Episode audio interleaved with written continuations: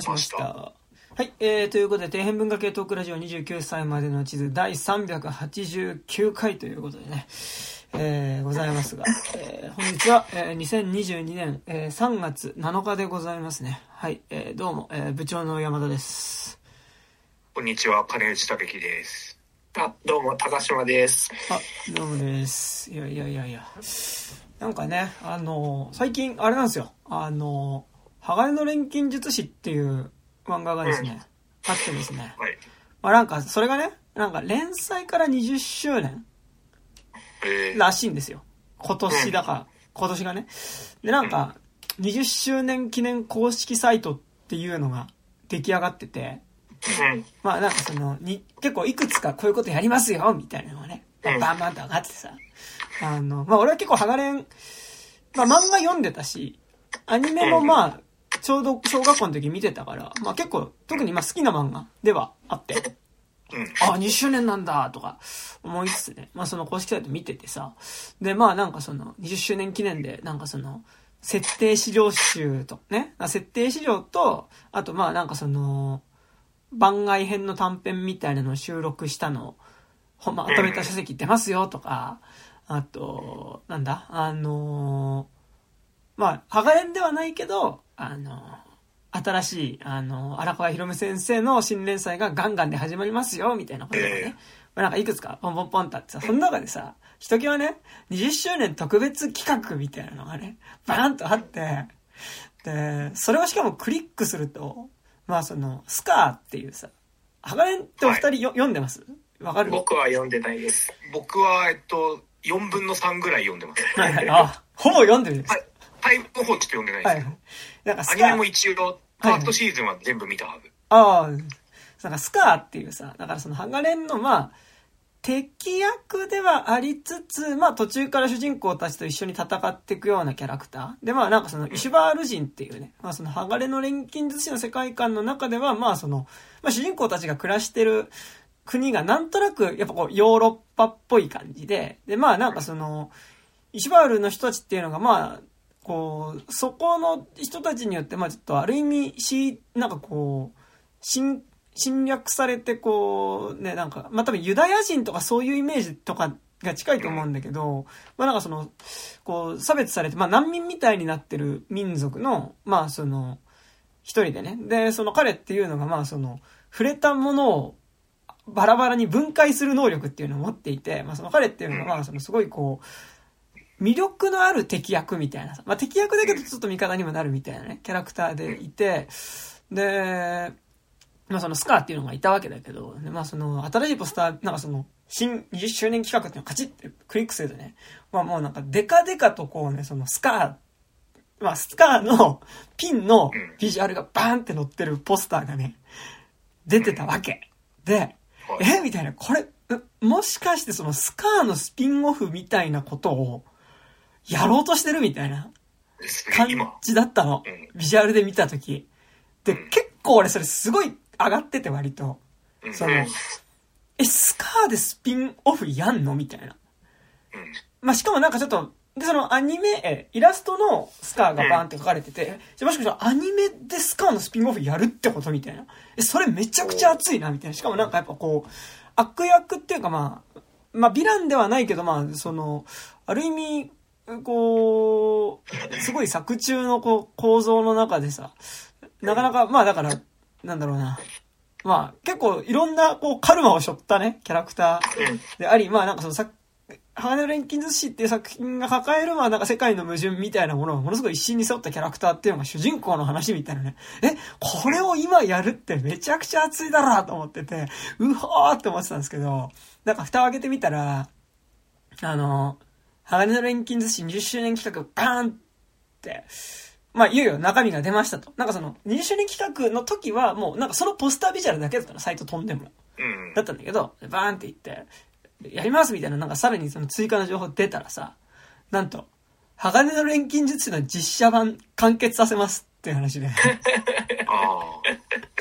で、第2部、えー、はい、なんだっけ、スカー、スカー編。で、で、第3部、なんか、2部作でやるんだって、最後はね。なんか、第その完結編第1部スカー編、で、第2部最後の連成編みたいな感じで、やりますみたいなのが、ベーンって出てて、なんか、あ、そういえば、鋼の錬金寿司、実写ってあったな、みたいなさ。うん、ありましたね。あの、しかもなんかなんだろう。こう、そんなにヒットしてたのか、あれ、みたいな。なんかちょっとこう、うん本当にあったな、みたいな記憶の片隅になんかこうさ、すごい久しぶりに引っ張り出してきたみたいなものを見て、なんか、すごい、あ、なんか望んでいたものと違う感。なんか、こっちだったかみたいな感じが、本当にすごくてですね。まあなんか、割とちょっとこう、うん、苦笑っていう感じの、えー、そんな春でございますね。はい。あれ？ってさ、映画版、実写版一作目ってさ、どこまでやったの？や、わかんない。見てないんですよ。見たらいいのかな？うん、見てでも、あの、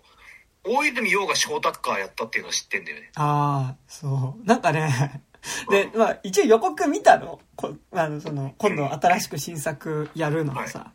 い、で、予告見てさ、まあなんかでも、こう、そこはハリウッド的なやっぱ人種バランスとは違うんだなとは、まあ違うものとして俺は、まあアニメの実写ってさ、日本国内における。だってさ、あの、エドワード・エルリックって名前でさ、あの、ね、山田涼介ですからね、あのね、山田涼介だったりね、あの、そうね、エンビーっていう名前で本郷奏太だったりとかさ、あの、エンビーって俺ずっと女だと思ってたんだよね。ああ、まあなんかでもこう、無性感か。まあね、その、結構ほら、見た目を変えられるキャラクターだからね、うん、なんかまあそこは、そっか、みたいなね。うん、そう。で、それでなんかあれで、あの、あの人なんだっけ？あの、えー、ラース？あの、大総統閣下が、大総統が、あれですよ、あの、舘ひろし。ああ、そうだったんだ。っていうさ、なんか、すごい、なんかね、こう、いや、ね、なんか、あ、すごいな、でもなんかすごいなと思ったらあれですよ、セリムっているじゃん。え、誰？あの、まあ、大総統の息子？ああ、はいはいはい。で、じ、実は、うん、まあちょっとネタバレします、今からハガレンの。ネタバレしますけど、まあその、ホムンクルスってまあなんかその、すごいこう、ものすごい能力を持ったね。まあなんかその、作られた、なんか最強の人造人間の一人だったっていうのを途中で明かされるキャラクターがいいんだけど、セリムがあれですよ。あの子、えー、っと、心くんですよ。ああ。なんかもう、体ここですなんかもうす、すごい、すごいなと思ってさ、なんか。割といいキャッティングだね、なんか。そう、いや、なんかさ、いや、まあ、俺もちょっとそれは思って、なんかその日本のアニメ実写、まあでもなんか日本のアニメ実写ってなんか割とそこはなんかな、でも、さ、似てる人っぽくはなるけどさ、でも、まあでも、どうしてもやっぱまあ、それはハガレンの実写もそうだけどさ、その、さ、エレン・イエーガーっていう名前でさ、いや、エレン・イエーガー、えー、で、三浦春馬っていうさ、もうね、お前は一体何なんだみたいなね。まあしかもやっぱ鋼に関しては、よりやっぱ金髪だからさ、やっぱ白人的なビジュアルだから、なんかやっぱこうね、よりこう、おうおうおうっていう感じですごいするんですけど、まあちょっと鋼、あ、実写だったんだ、みたいな。なんかおそらくこれを楽しみにしてたハガレンファンは、まあ、いないとは言わない。いや、いるんだとは思う。どこかには。でも、まあなんかさ、でもその、実写化続編やりますって言って今のところ喜ばれるのってさ、まあその、元々の原作ファンも喜ぶのって、まあ銀玉ルロケンぐらいじゃない？わかんないけど。で、まあ、なんだろうあ、でも、同じ、鋼ほら、反文彦だけど、監督。うん。俺、ピンポン実写版の、まあ、続編は作れないけど、あれは完結してるけど、ピンポン実写版のなんか続編みたいのだったら、俺、ちょっと見たいかな。続編っていうかリメイクみたいなとこだったらね。なかったりするかなって思うけど、ハガレンの実写版って絶妙に誰も望んでなかったし、なんかなんだろう、こう俺としてはここさ、え、生きてたのかお前みたいな感じがさ、すごいするんだよね。なんかあの、そう。っていう気持ちです。そうね。オフィシャルでは別に黒歴史ってわけじゃなかったんだ、みたいなね。なんか、あれですよ、うん、まあ、そ、そんな感じですね。そんな感じの春でございます。はい。まあでもね、そう、いやなんかそれこそ中村くんとかとさ、ハガレンスカーやるタイミングでちょっとは、スカーはやろうよみたいな話を、ちょっとなんか LINE とかでしたんだけど、なんか、いざね、あ、楽しみだね、スカーねみたいなこと言っててさ、パカって開けてきたらさ、実写版みたいな。急に、シューンみたいなね、感じになりましたよね。はい、スカーは誰が演じるんだろう？スカ、スカーはね、あれですよ、真剣佑ですよ。ああ、新た。そう。え、ブラックペースでやるのかな？なんか、ま、ちょっと、なんか日に焼けたぐらいにはなってたけど、そう。でもなんかそこむずいよね。なんかさ、その。あれってだってスカーってさ、なんか肌の色がさ、なんかその、まあ、あの、メイン登場人物たちは違って朝黒いっていうのは割と重要なキャラじゃん。うん。てかなんかほら、ハガレンしかも後半行くとさ、その、うん、いや、それ、あ、でもそれこそ後半行くとさ、って思ったんだけど、だからその、より人種がはっきりしてくるわけ。だからその、多分おそらく主人公たちが、えっと、暮らしの、えっと、まあ、まあ、そのヨーロッパ系のさ、国でさ、で、で、その石バールの民っていうのが、まあなんとなく中東とか、まあなんか、あの、イスラム圏とかさ、なんか、まあそっちの感じでさ、で、さらに後半行くと今度あの、中国のキャラクターって、錬金術じゃなくて練炭術っていうのを使う人たちっていうのがさ、中国人で出てくる、アジア人も出てくるわけ。だからその、少なくともアジア人、ヨーロッパ人、で、あと、まあ、イスラム系の人種みたいなのがさ、3組出てくる設定になるわけだけどさ、あの、全員、ね、あの、こう、日本人的なビジュアルなわけじゃないですか。なんか、そこすごいむずいよね。なんかさ、これ全部さ、本当に実際の、あのまあ、なんかその作中でヨーロッパ系ですみたいなことは言ってないけど、まあなんか、そ、その感じはすごいするわけ。なんかやっぱ金髪だし、で、石原の人はやっぱ肌ちょっと黒く描かれてるし、みたいな。で、中国のキャラクター、中国ってか、えっ、と、なんて名前だったっけな？その、あの、ハガレンにおけるアアジア圏っぽい国。があんまあるんだけど、まあ、そこのキャラクターとか結構目がちょっと細いキャラクターとかいたりするから、なんかちょっとこう、多少やっぱ人種的な描き分けみたいなのは多少されていて、だからそれが別にこれはアジア人ですみたいなことではないけどさ、まあなんかするわけ。なんか、それをでもさ、やっぱオール日本人キャストでやるってなると結構さ、こう、むずさが出てくるよなっていうかさ、こう、っていうのはまあね、なんかだからそこすごいでも不思議だよね。なんかその、日本のさ、その漫画、アニメ、実写映画におけるさ、その人種感とかってさ、いやなんかそれで言うとやっぱあの、テラフォーマーズ見てないけど、テラフォーマーズでさ、だからその火星にすげえ強くなったゴキブリをさ、殺しに行く映画ね。うん、あれってその各国の、その、各国から集められたスペシャルエージェントたちが、まあその、ゴキブリを殺しに火星に行くって話なんだけど、で、まあなんかその中で実はその、ゴキブリを倒しに行く過程の中で実はその各国それぞれただ、その、ゴキブリ倒しに行くじゃなくて、実はそこでの思惑っていうのがあって、っていうのがあるんだけどさ、テラフォーマーズもだってあれ多分全員、あれだよね。オール日本人キャストですよね。うねうん、だったね。なんか、あれもそれこそやっぱ人種違わないと多分本来はいけないはずなのに、うん、そう、なんか ね、なんかでもさ、アニメ実写版だとさ、漫画アニメ実写系の映画だと、まあなんかそれはそういうものみたいな感じで見るじゃん。なんか。すごい不思議ですよね。なんか、今思うと。今思うとっていうか、なんか、ハガレンの予告を見てなんかすごい、あ、なんか、変だなってめっちゃ思った。あとなんかやっぱ、見たらめっちゃいいんだと思うけど、いや、めっちゃよく、いや、てか、ハガレンの実写見た人いたらどんなだったかもし教えてもらえると嬉しいです。あの、が、なんかね、いや、見たら普通にいい映画ですってこともあるかもしれないんですけど、俺は少なくともやっぱ一作目の予告を見た時点でなんかすごい、ハウステンボスでめっちゃ暴れ暴れてるみたいな感じ。の映画だなっていう印象で、そう、なんですよね。はい。はい。という感じです。はい、でもやっぱ、ハガレンのさ、はいはい、俺なんか、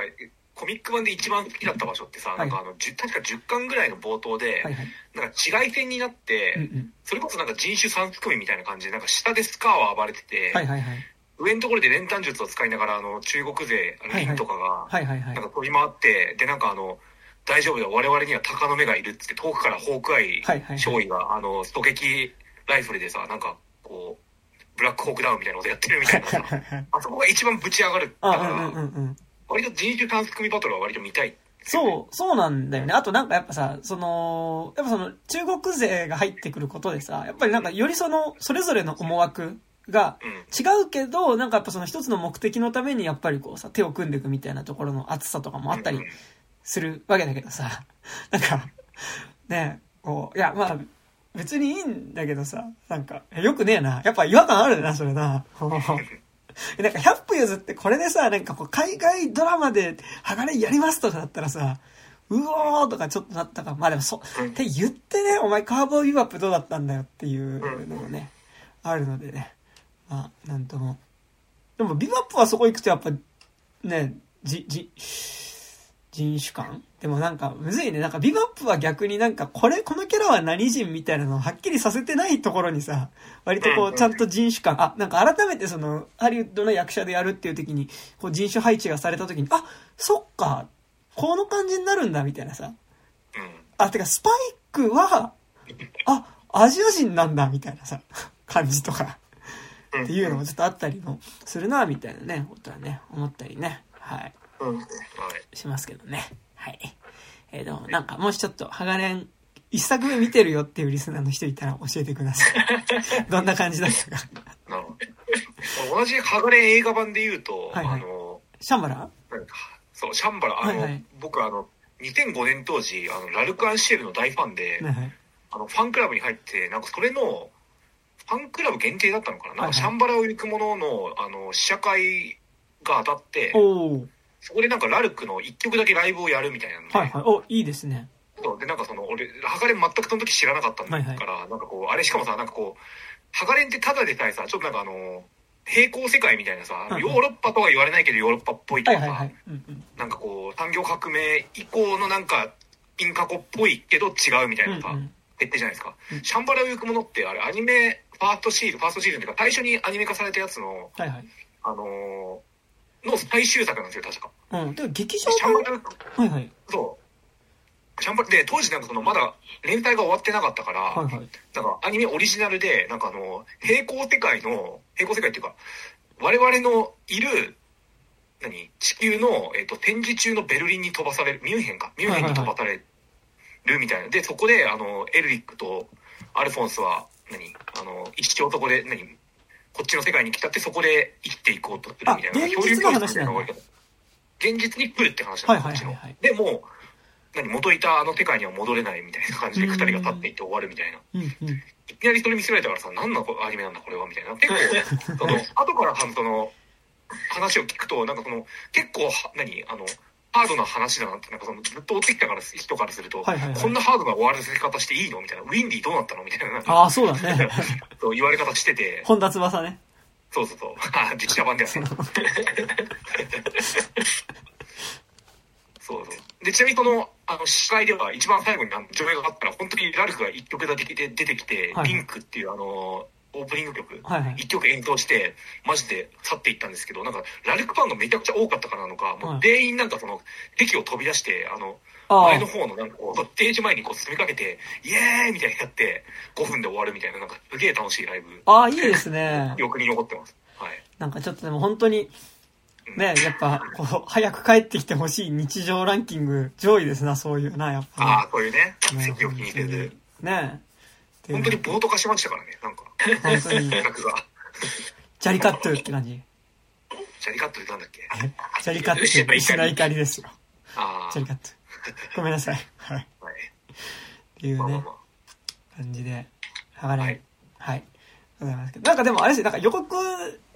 続編の？予告チラッと見ただけでもなんかね、巨大化した本郷奏太みたいなのが一瞬映ったりしてね、なんかちょっとおおもろって感じしました。なんかあの、ダイナーって逆じゃないですか。あだいちっちゃくなった、ね、本郷奏太ことダイナーでしたからね。でも、で、それで言うとさ、今度ほら、あのーホリック、今ホリックの予告最近劇場でもかかるようになったじゃないですか。うん。なんかでも、あれはすごい、こう、なんか俺、蜷川美香って、まあ、実は今まで、一応、映画は全部見ちゃってるんですけど、なんか、ななんか、意図せずに見ることがある。なんか、に、2本立てのうちの1本が蜷川美香だったとか、えうんまあなんかそういうので結構見る。まああと偶然テレビでやってたとかで見たりとかしてるんですけど、なんかでも、あれだね、予告見た感じ、なんか、俺は今まで蜷川美香作品で一番ハマってたのって、ー、うん。まあ、桜だと思ってるんですけど、監督一作目の。なんか、結構ホリックそれ級にハマってそうな感じありましたね。いやね、なんかめちゃくちゃ良さそうだよね。私なんかなんだやっぱこう、蜷川美香やっぱこうさ、2.5次元映画うん。の、なんかやっぱ実は一つの回答を持ってる人なんじゃないかって気はすごいするよね。うん。なんか確かにホリックってさ、あの、ゆうこさんがやってる店がさ、なんかこう、うんう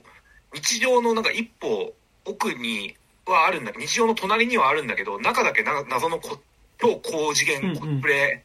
一派みたいな感じになってるっていう。で、で、よく見りゃ、なんかその日常パートの、なんかその、学校とかもよく見りゃ、こいつら元から等身とかおかしいな、みたいな、なんかこう、結構過剰だなっていう、なんかあの変な、何、美しい違和感みたいなのが、こう、蜷川美香の作家性とかなり一致してる感じがあって、ねちょっとで、いいっすよね。気になり、まあ気に、気気になる、気になりますよね。まうん。あ、はい。とはいいう感じで、えーはい。ちょっと今ね、なんかやっぱこう2.5次元だからといって、なんか漫画の実写だからといってやっぱこう見に行かないというのもあんまり良くないと思うので、なんかうん。いいのだったらね、見に行きたいものでございますね。うんはい。ということでどうも、えー、というわけで本日本題いきますか？というわけでですね、はい。本日はガガーリンという、はい。ねあの、世界を変えた108分じゃない方のガガーリンですね。あの、宇宙飛行士じゃない方のガガーリンですねうん。団地のガガーリンという映画についてえー喋、っていこうと思いますが、えっと、はいあらすじみたいなのありますか？はい。はい。公式サイトからです。はーい。えーパリ東,、えー東方に位置する、えー赤レンガの大規模公営住宅ガガーリン。この場所で育った16歳のユーリは、えー部屋の天体望遠鏡から空を観察し、宇宙飛行士になることを夢見た。えー老朽化とえー24年パリ五輪のために取り壊す計画が持ち上がった団地では、次々と住人の退去が進むが、ユーリは帰らぬ母との大切な思い出が詰まったこの場所を守るため、えー友達のフサームとディアナと一緒に、えー取り壊しを阻止しようと動き出す。自由で明るいディアナに、えー恋心を抱き、彼女や親友フサームとの触れ合いの中で不器用ながらも少しずつ成長していくユーリ、消えていく世界にとどまりたい、えー団地から抜け出して夢を追いかけたい、えー気持ちとの間で揺れるユーリは、えー団地解体の時が迫る中、空っぽになった無人住宅を大好きな宇宙船に改装して守ることを決意する。こういう感じですね。うんうんうんなるほど。というね、ことでガガーリンですが、まあなんか結構今回は割と僕がやりたいやりたいみたいな感じで。ね、はい。で、あって、まあなんか割と俺は、まあ今年まだね、でももう、もうか。まだとか言ってもう2ヶ月経ってますけど、うん。あのー今のとこね、一番劇場で見た映画の中で僕は一番良かった。ですね。ガガーリンが一番良くて、まあなんかなんだろう。結構予告もそうだし、まあなんかその、結構見た人の感想とかもちらっとフィルマークスとかでパッて見たりすると、やっぱなんかすごいその映像綺麗だねみたいなところ。うん。やっぱりこの映画はすごいその、まあ、実際にあるガガーリン、ガガーリン団地っていうその、パリの郊外にある団地。てかなんかやっぱあれだね、なんかこう、フランスの映画さ、あの、パリ郊外の団地って、も、多いね。なんか舞台になることがね。うん。まあ、レミゼラブル。そうブラジル版の。歌わないレミザ、レミゼとか、あとあの、最強の二人とかもそうだったけど、あれそうなんだ。そうそう。あれ、最強の二人はだからその、ほら、大富豪で下半身不随になっちゃった男の人と、まあすごい貧しい、えっと、黒人の青年っていうのが、まあその、彼のね、金持ちのその人のヘルパーで雇われて、で、実はその黒人の青年っていうのはその団地の方のやっぱ貧しい暮らしっていうのがあって、でもその人種の差っていうのとやっぱその貧富の格差みたいなのが、まあそこでその、その二つの差をその二人が乗り越えて、と友情を育んでいくって話なんだけどさ、なんかそれもやっぱその、パリ郊外の団地っていうのがやっぱりこう、出てきてて、まあなんかすごいこう、フランス映画の中でやっぱり結構すごいこう、なんだろう、重要なモチーフだし、まあ多分その、社会問題じゃないけど、やっぱりこう、結構ね、あの、そこっていうのがやっぱ、あの、明確になんか多分今のフランスの社会の中で、こう、一つのなんかね、やっぱこう、差別、差別が階級差みたいなものだったりとか、そういう社会問題みたいなことを割とはらんだ場所としてあるんだろうなっていうのはなんとなく思ったんですけど、まあそれはそれ置いといて、まあなんかだからその、結構やっぱ今作すごい印象的なのがその、団地、ガガリン団地って結構本当にめちゃくちゃでかい団地。あの、多分十何階建てとかの団地。もうなんか、ウーバーの配達とか絶対行きたくねえなみたいな感じの団地なんですけど、あの、の、えっと、の団地を、まあその、まあすごい宇宙が好きな少年、宇宙とか宇宙船が好きな少年っていうのが、まあその団地をある意味こう、宇宙船に見立てて暮らしてる。で、その、まあざっくり言うと、その団地を宇宙船に見立てて暮らすっていうのの度合いが、えっと、実際にその団地の取り壊しが決まって、その住民たちがどんどんいなくなって、その、主人公の生活がきつくなればなっていくほどに、その団地を宇宙船に見立てるっていうこと自体がどんどん加速していく。その、団地を宇宙船として見るっていうことが加速していく映画だと思うんですけど、だからやっぱその、宇宙船を団地、あ、宇宙船を逆だよ。団地を宇宙船として見るっていうのの、えっと、その取り方。だからその具体的には、だからその、こう、まあなんかなんだろう。こう、普通に下に玄関っていうか入り口があって上にこうさ、最上階があるみたいな撮り方なのを逆に撮ってみたりとか、逆さに撮ってみたりとか、真横に撮ってみたりとかすることによって、やっぱその天地っていうものが存在しないような撮り方を団地をする。あとやっぱ団地の中のこう延々と続く長い廊下だったりとか、そこにある蛍光灯みたいなものとか、こうエレベーターみたいなものっていうのを結構やっぱその、いわゆる上下みたいなものを、画面の上下みたいなのをかなりその、ずらす、90度だったり180度ずらしたりすることによって、あの、やっぱり団地を宇宙船っぽく見せていくっていうことっていうのが、まあなんかやっぱすごい印象的な画面作りになってて、やっぱなんかそこのパッと見のやっぱビジュアルの美しさがやっぱり印象的な映画だとは思うんですけど、でもなんかそこを指して結構なんかすごいこう、アート映画だねとか、なんかなんだろう、こう、雰囲気映画だねみたいなことを結構感想で書いてる人とかもいて、はあ、ははあとか思って見てたんだけど、なんか俺結構なんかそういうそのなんだろう、あの、雰囲気がなんとなくおしゃれだねっていうこと以上に、やっぱりこの映画ってやっぱその、団地を宇宙船として撮るっていうことに対する切実さがやっぱすごいある作品で、なんかビジュアルとしてのかっこよさももちろんあるんだけど、やっぱりその、主人公から見た団地が宇宙船化していくっていうことの、がなんかやっぱこう作劇上めちゃくちゃ重要なモチーフだし、まあ、なんか、その先にあるもの、その先に最最終的にたどり着く、その結末みたいなのも含めて、まあなんかすごいこう、映像表現の手法みたいなものと語ろうとしてるテーマっていうのがなんかものすごく合致していて、あ、まあめちゃくちゃいい映画だなと思ったし、なんか、個人的には、こう、なんかファンタジーと、なんかこう、めちゃくちゃファンタジーな画面作りではあるんだけど、すごい同時にドキュメンタリックな映画でもあったなという気はすごいしていて、なんかそこら辺のバランス感とかがめちゃくちゃ好きでしたね。なんかなんだろう。あっていうか、え、とりあえずそんな感じなんですけど、ど、ど、どうですか？方々。方々ど、どうでしょうか？まあ、俺割となんかその、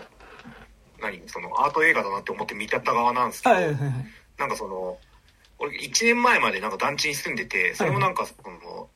何後に行われる今全然残ってますけど後に行われる建て壊しのためになんか退去しなきゃいけないみたいなのを経験してるんで、なんかその時の自分の退去のタイミングで見たなんだっけラストブラックマン・イン・サンフランシスコとか、はいはい、なんかああいうなんかそのまだ全然この家に住みたいし自分のなんか心の在りかはここの場所だってなんかすげえ思ってるんだけどなんかその退去しなきゃいけない日が迫ってくるものみたいなのがすごい弱くて。はいはいはいなんか結構、なんか別に俺そんな結構フラットに、心がフラットな状態で見ちゃってたんですけど、でも自分のこととして割と見てましたね、なるほど、なるほど。高橋君どうでした？僕は、えーっとですね、あの、普通に良かったですね。うん。あの、なんか、まあ、思ったよりちゃんと SF してたので、そこがめちゃくちゃ、あの、評価高い点ですね。うん。うん。うん。もうね。なんか、まあ、個人的に、まあ見て結構、まあ最初に連想したのがやっぱフロリダプロジェクトを、まあめっちゃ連想して、まあっていうのが、まあなんかそう結構やっぱ経済的な理由とか、まああと、こう、まあ主に経済的な理由でやっぱ、こうその場所に住まざる得ない人々がいる場所っていう、えっと、まずフロリダプロジェクトって映画が、だからその、えっと、カリフォルニアにあるディズニーランドのそばにある、あれはフロリダ。フロリダか。ごめん、そう、フロリダじゃん、そうそうだ。フロリダの、カリフォルニアってなんでだよ。フロリダのディズニーランドのそばにある、えっと、まあ、一応そのディズニーランドに遊びに来た人用の、多分、モーテルなんだけど、モーテル、まあその格安の、えっと、ホテルなんだけどうん、あの、結局、リーマンショックとか、リーマンショックあれか、あの、サブプライムローンの焦げ付きか、焦げ付きとかで、うん。その自分の家がなくなっちゃった人たちっていうのが一時的に、えっと、仮住まいとしてそこのフロリダ、ディズニーランドのフロリダの近くにあるそのホテル、モテルにみんな泊まってたんだけど、結局、新しい仕事も見つからなかったし、なんかその、家、新しい家を結果として住む先も見つからなかった結果、その、仮の一時的な住まいとして借りてたモーテルっていうのに長期的に滞在することになっちゃって、で、まあそこがすごいこう、半分ホームレス状態というか、その貧しい人たちの、えっと、住む場所になってるっていう話で、まあその中でそのシングルマザーのお母さんとその娘っていうのが、そのモーテルで暮らしてて、で、どんどん生活はきつくなっていく。その仕事もないし、で、そのモーテルのお金もだんだん払えなくなっていくような状態になっていて、で、その中でそのフロリダプロジェクトって映画はその、女の子の視点から、その、実際の生活状況自体を見るともう本当に暮らし自体がもうかなりきつい状態になってはいるんだけど、ただその女の子の視点から見ると、その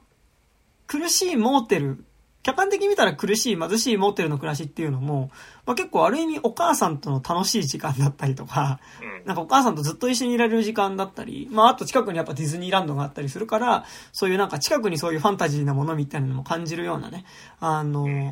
主人公の視点から見たらなんかそのひと夏の、あの、思い出の話なんだけど、結構実際、客観的に見ると結構その、どんどん状況自体はしんどくなっていくっていうのを、なんかその画面的にはファンタジーなものを、を、ファンタジーのものとして見えてる人物から映すみたいなのがね、フロリダプロジェクトって結構そういう映画だったと思うんですけど、結構それに近い感じはあるなとは思っていて、で、まあだからその、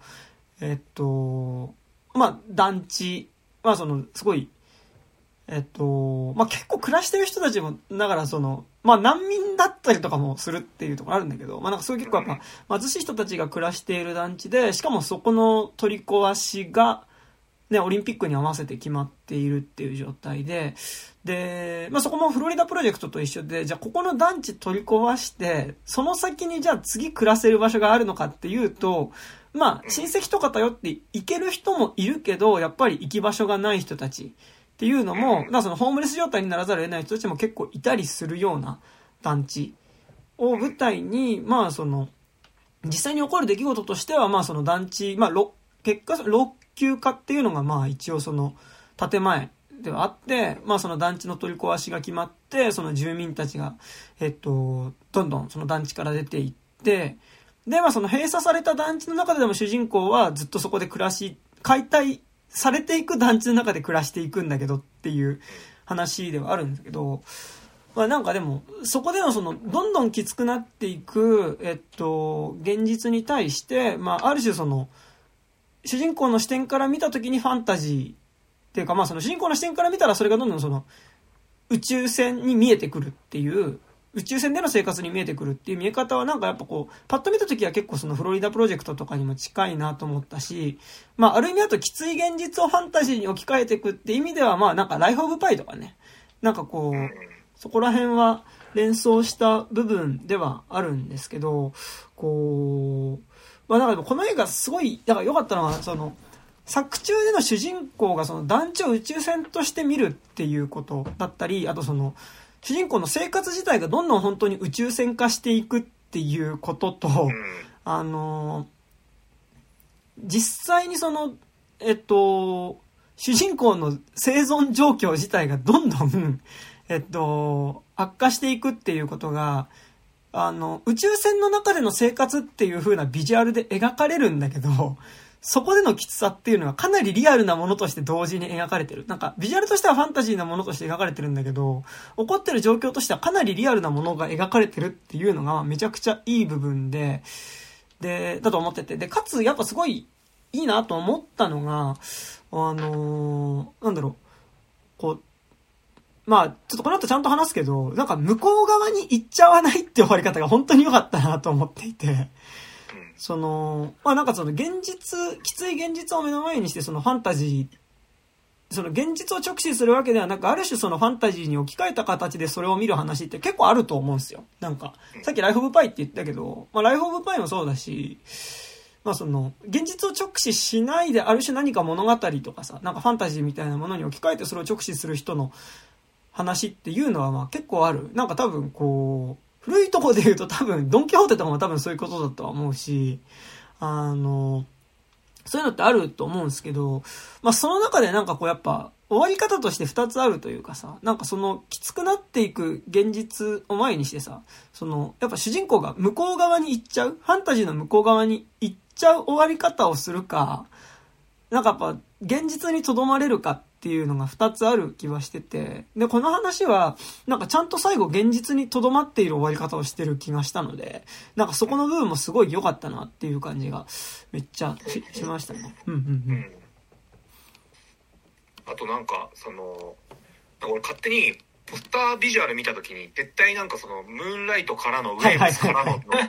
あの描かれ方してるじゃないですか。はいはいはい。だ割とそこがなんかその映画を見た時のパッと見のねパッと見のビジュアルのなんかああ意外にそうでもないんだっていうなんか感じがあってなんかその、だそれが宇宙船っていうなんかそのモチーフとも関わってくると思うんだけどなんかその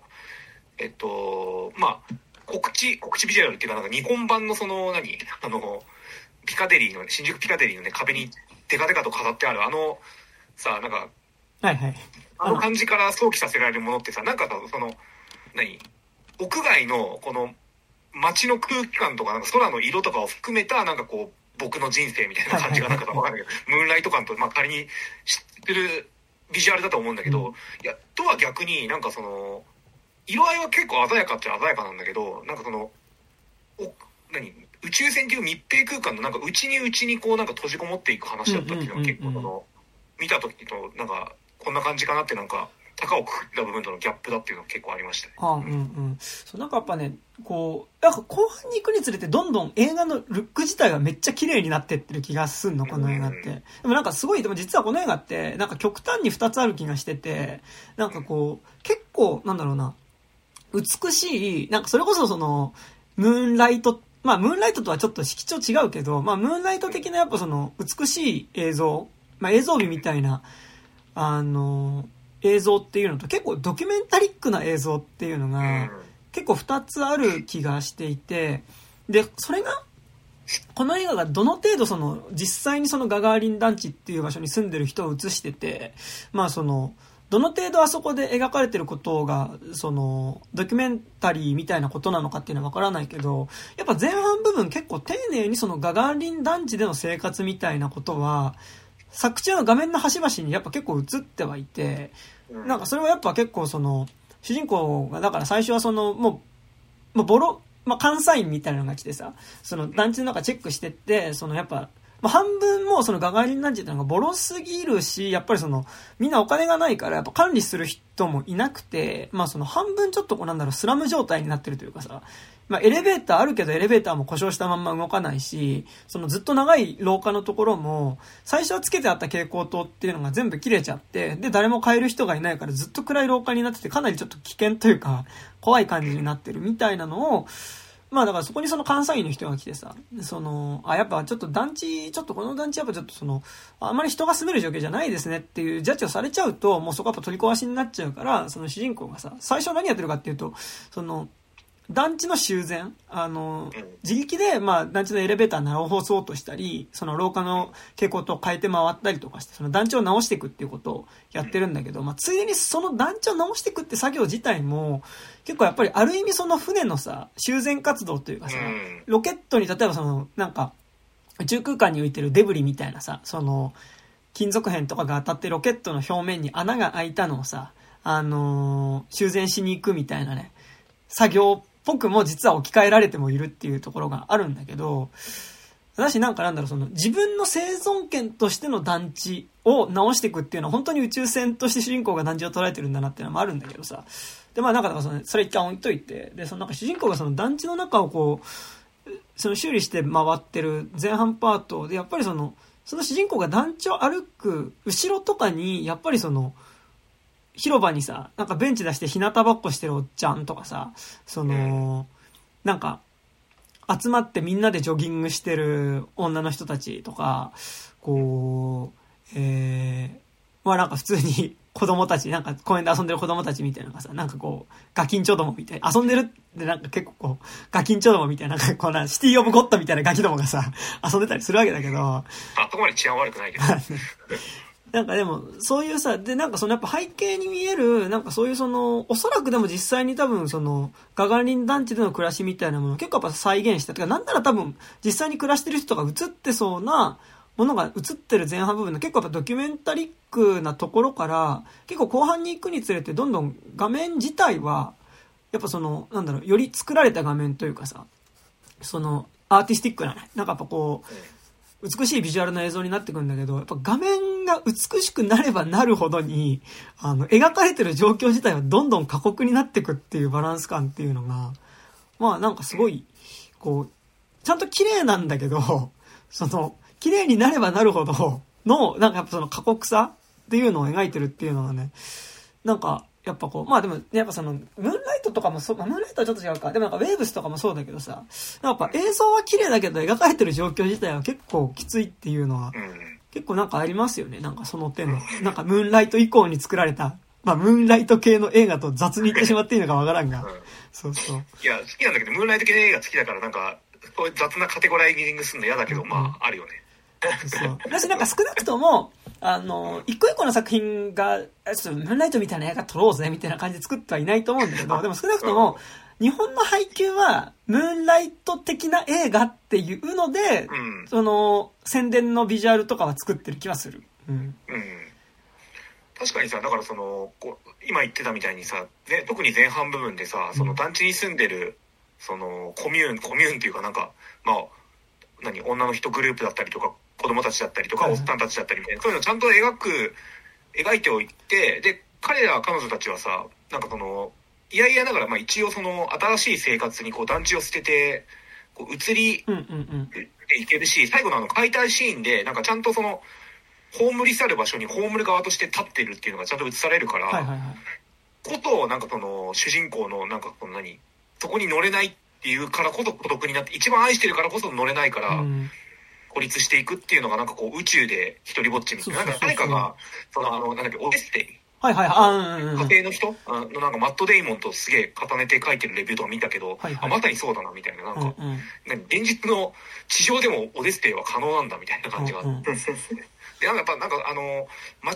し周辺のこう団地とか商店街の人々とかをちゃんとさ描いてるとなんかそのスパイダーのように言葉が湧き上がるとかさなんかあのタバコマーケットとかなんかそうああいうなんかこう活気あるなんかこう街の人々みたいな感じをちゃんと描いてるからこそその主人公がそこに何？どうしてもその捨て切ることができないっていううんうん。孤独感が湧きたっていうなっていうのがすげえあるなって思う。ね。まあ、あと結構やっぱさ、重要なのってやっぱなんか主人公がもちろん団地に愛着があるっていうのはもちろんなんだけど、うん。やっぱその主人公はもう基本的にやっぱりその、もう経済状況とか、あとまあそのうん。家庭環境的にも、もう団地以外の場所に行き場所がなくなってるっていうのがやっぱ結構重要な気がしてて、まあこの映画って大きくなんか前半と後半でなんか分けるとすると、まあなんかだから前半部分ってだからその、えっと、主人公がその解体、団地が解体されないように、まあなんとかその、えーまあ、三部作か。三部に分けられる気がしてて、なんか最初のその主人公がその、このままだと、この団地、やっぱボロすぎるから取り壊し決まっちゃうから、なんとか、あ、で、その主人公状況としては、えっと、お母さんと二人暮らしだったんだけど、お母さんが、えっと、新しい恋人ができちゃって、ほぼほぼ家には帰ってこない状況になっちゃってるんですよね。で、主人公おそらく高校生ぐらいなのかな？高校生ぐらいの男の子で、でお母さんがもう一切家に帰ってこなくなっちゃって、たまに帰ってきてお金を置いていってるっぽい。なんかだからすごいなんだろう、誰も知らない是枝裕和の監督、是枝裕和の監督って言っちゃったね。是枝裕和監督の映画で誰も知らないっていうその、ね、家の中に取り残された男の子、まあ、子供たちの映画があったんですけど、まあ、結構それに結構状況は近いような感じになってて、で、その男の子っていうのが、あの、いや、まあ、お母さんいなくなったんだけど、まあ、その最初の段階では、まあ、近所に住んでるおばちゃんとか、まあ、その友達っていうのがいたりするから、まあ、その人たちがなんとなく彼のこと気にかけてくれてご飯食べさせたりくれたりとかすることによって、まあなんとか、一人だけど一人じゃなく生きていけてる状況っていうのがあって、で、まあその中でその彼っていうのが、まあその前半部分は何しようとしてるか、まあ大きく3つに分けると、第1部はその団地が取り壊されないように、なんとかその、友達と一緒に団地を修繕したりとか、団地の中でのそのイベント企画したりとかする。パートっていうのが最初の第1部であって、で、第2部はもう団地の取り壊しが決まっちゃって、もう基本的に住民の人は全員出てっちゃうんだけど、えっと、まあ、どうしても出ていけない人たちが何人かいるっていう状態になってて、で、その中でまあだからその、えっと、もう住民がいなくなっちゃった団地、だし、ちょっとずつ解体工事が始まってる団地の中で、そう、いくつかの部屋をまあ、自分の部屋もそうだし、その隣の部屋も含めて、その壁を壊してどんどん部屋をつなげていって、かつその部屋の中を、えっと、宇宙船のようなビジュアルに作り変えていくっていう作業をするのが第2部。で、そこで宇宙船のようなビジュアルにしていくっていうのが何かっていうと、単純にその宇宙船ごっこするために宇宙船っぽくしていくっていうのは、まあ多少あると思うんですけど、それと同時にやっぱそれ何していくかっていうと、その結局、その宇宙船っていうのが、だからその、まあ、俺はその、えっと、ガガーリンが乗ってたのなんだっけ？えっと、あれはソ連のロケットなんでね、だからね。えっと、まあ、ロケットがあったわけだけど、でもそのロケットが何していくかっていうと、結局その宇宙の中でも野菜が育てられるかとかさ、その、家畜が育てられるかみたいな実験をしてて、要はなんかその、ロケットの中にその、農場だったりとかね、その、まあ牧場じゃないけど、そういうシステムがあるっていう時に、だからその、要は団地の中で全部自給自足が完結するシステムっていうのを、まあ主人公が作ろうとしてるっていうのが、まあその宇宙船化していくっていうのは、単純に宇宙船っぽくして宇宙船ごっこしていくってことじゃなくて、もう本当に団地の中に一人でこもって暮らしていける環境を作ろうとしてるっていうところが第2部で、で、第2部のところっていうのは、結構だからその、主人公は正直その、ある意味、この映画における団地ってセーフティーネットだったと思うんですけど、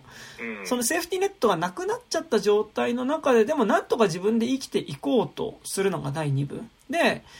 かつそこには、えっと、いわゆる団地の人間関係なくなっちゃうんだけど、未だにその団地から、えっと、離れられない人物っていうのが、主人公だともう一人、あの、プッシャーの男の人。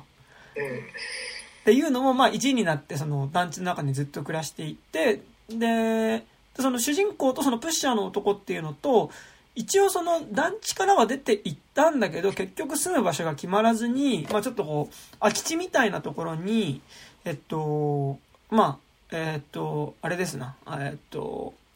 なんていうの？あの、そう、トレーラーハウスか。トレーラーハウスで暮らしてる、まあ、えっと、ジプシー、あ、ジプシー、ロマ族の女の子っていうのが、まあ、だからその3人は結局その住居っていうのがいまいちその、ちゃんと次の行き先っていうのは決まってない3人っていうのが。あ、でもね、多分あの女の子は団地に住んでないと思う。あ、団地にちょこちょこ来てたってだけなのかそうそうそう。うん。で、まあその。多分、あのー、あの、ロマの人たちのその、集団キャンプみたいなところで、はいはいはい、多分、あの、暮らしてたから。あ、そっかそっか。でも、でもそのロマ、ロマの女の子とそのプッシャーの男っていうのと主人公の3人っていうのが、まあそのもう、基本的にもう半分廃墟になった団地の中で、でも、ある意味自分たちの楽園を作っていくじゃないけど、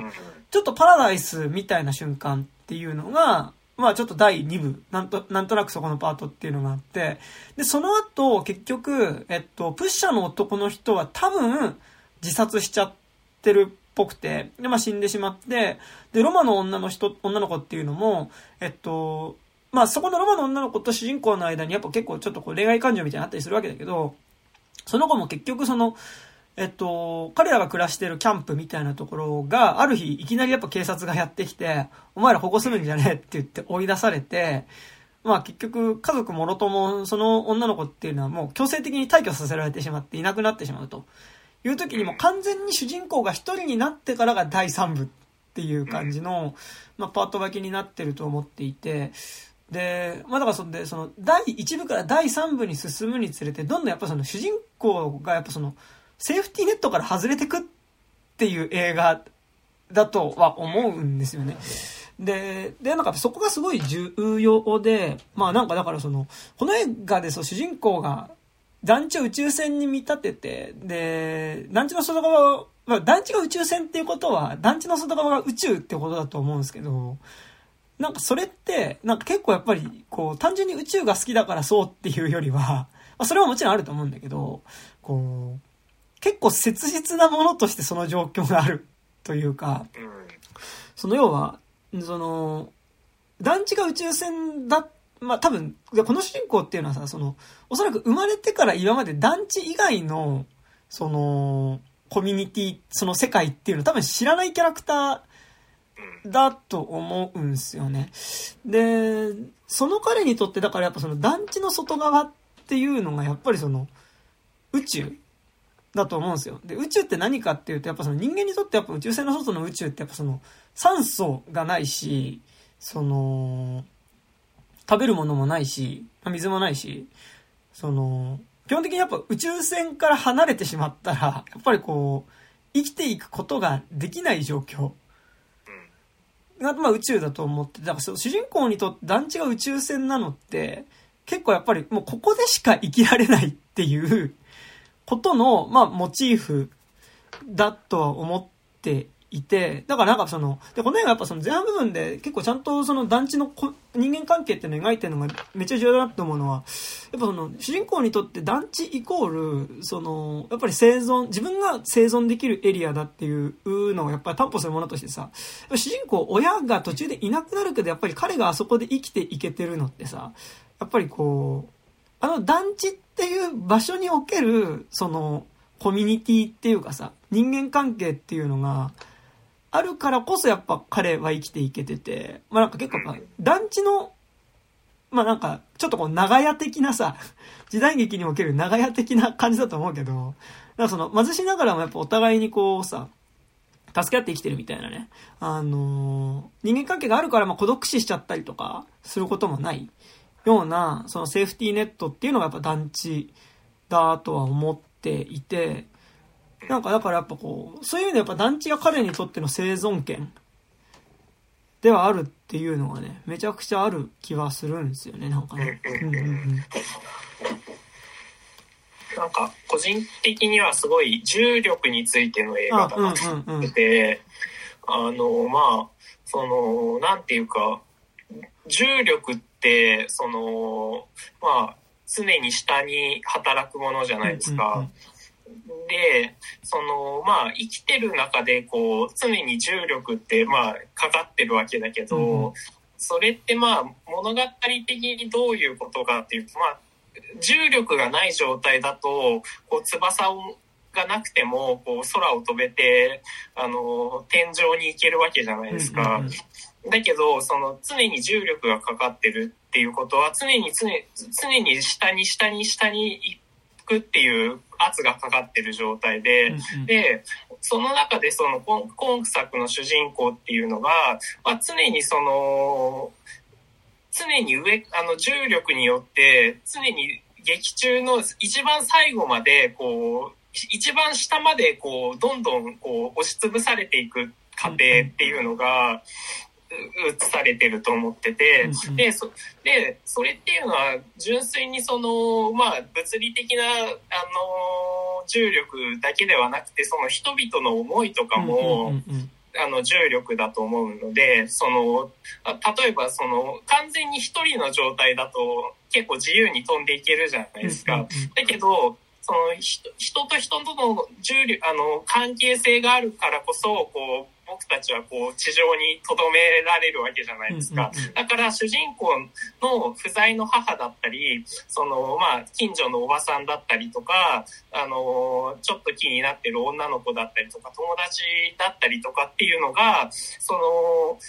うまくその双方向的にこうその重力同士がうまく合致した時にはうまく上がれるんですよ。だけど、それが、こう、相互に違う方向を向いてると、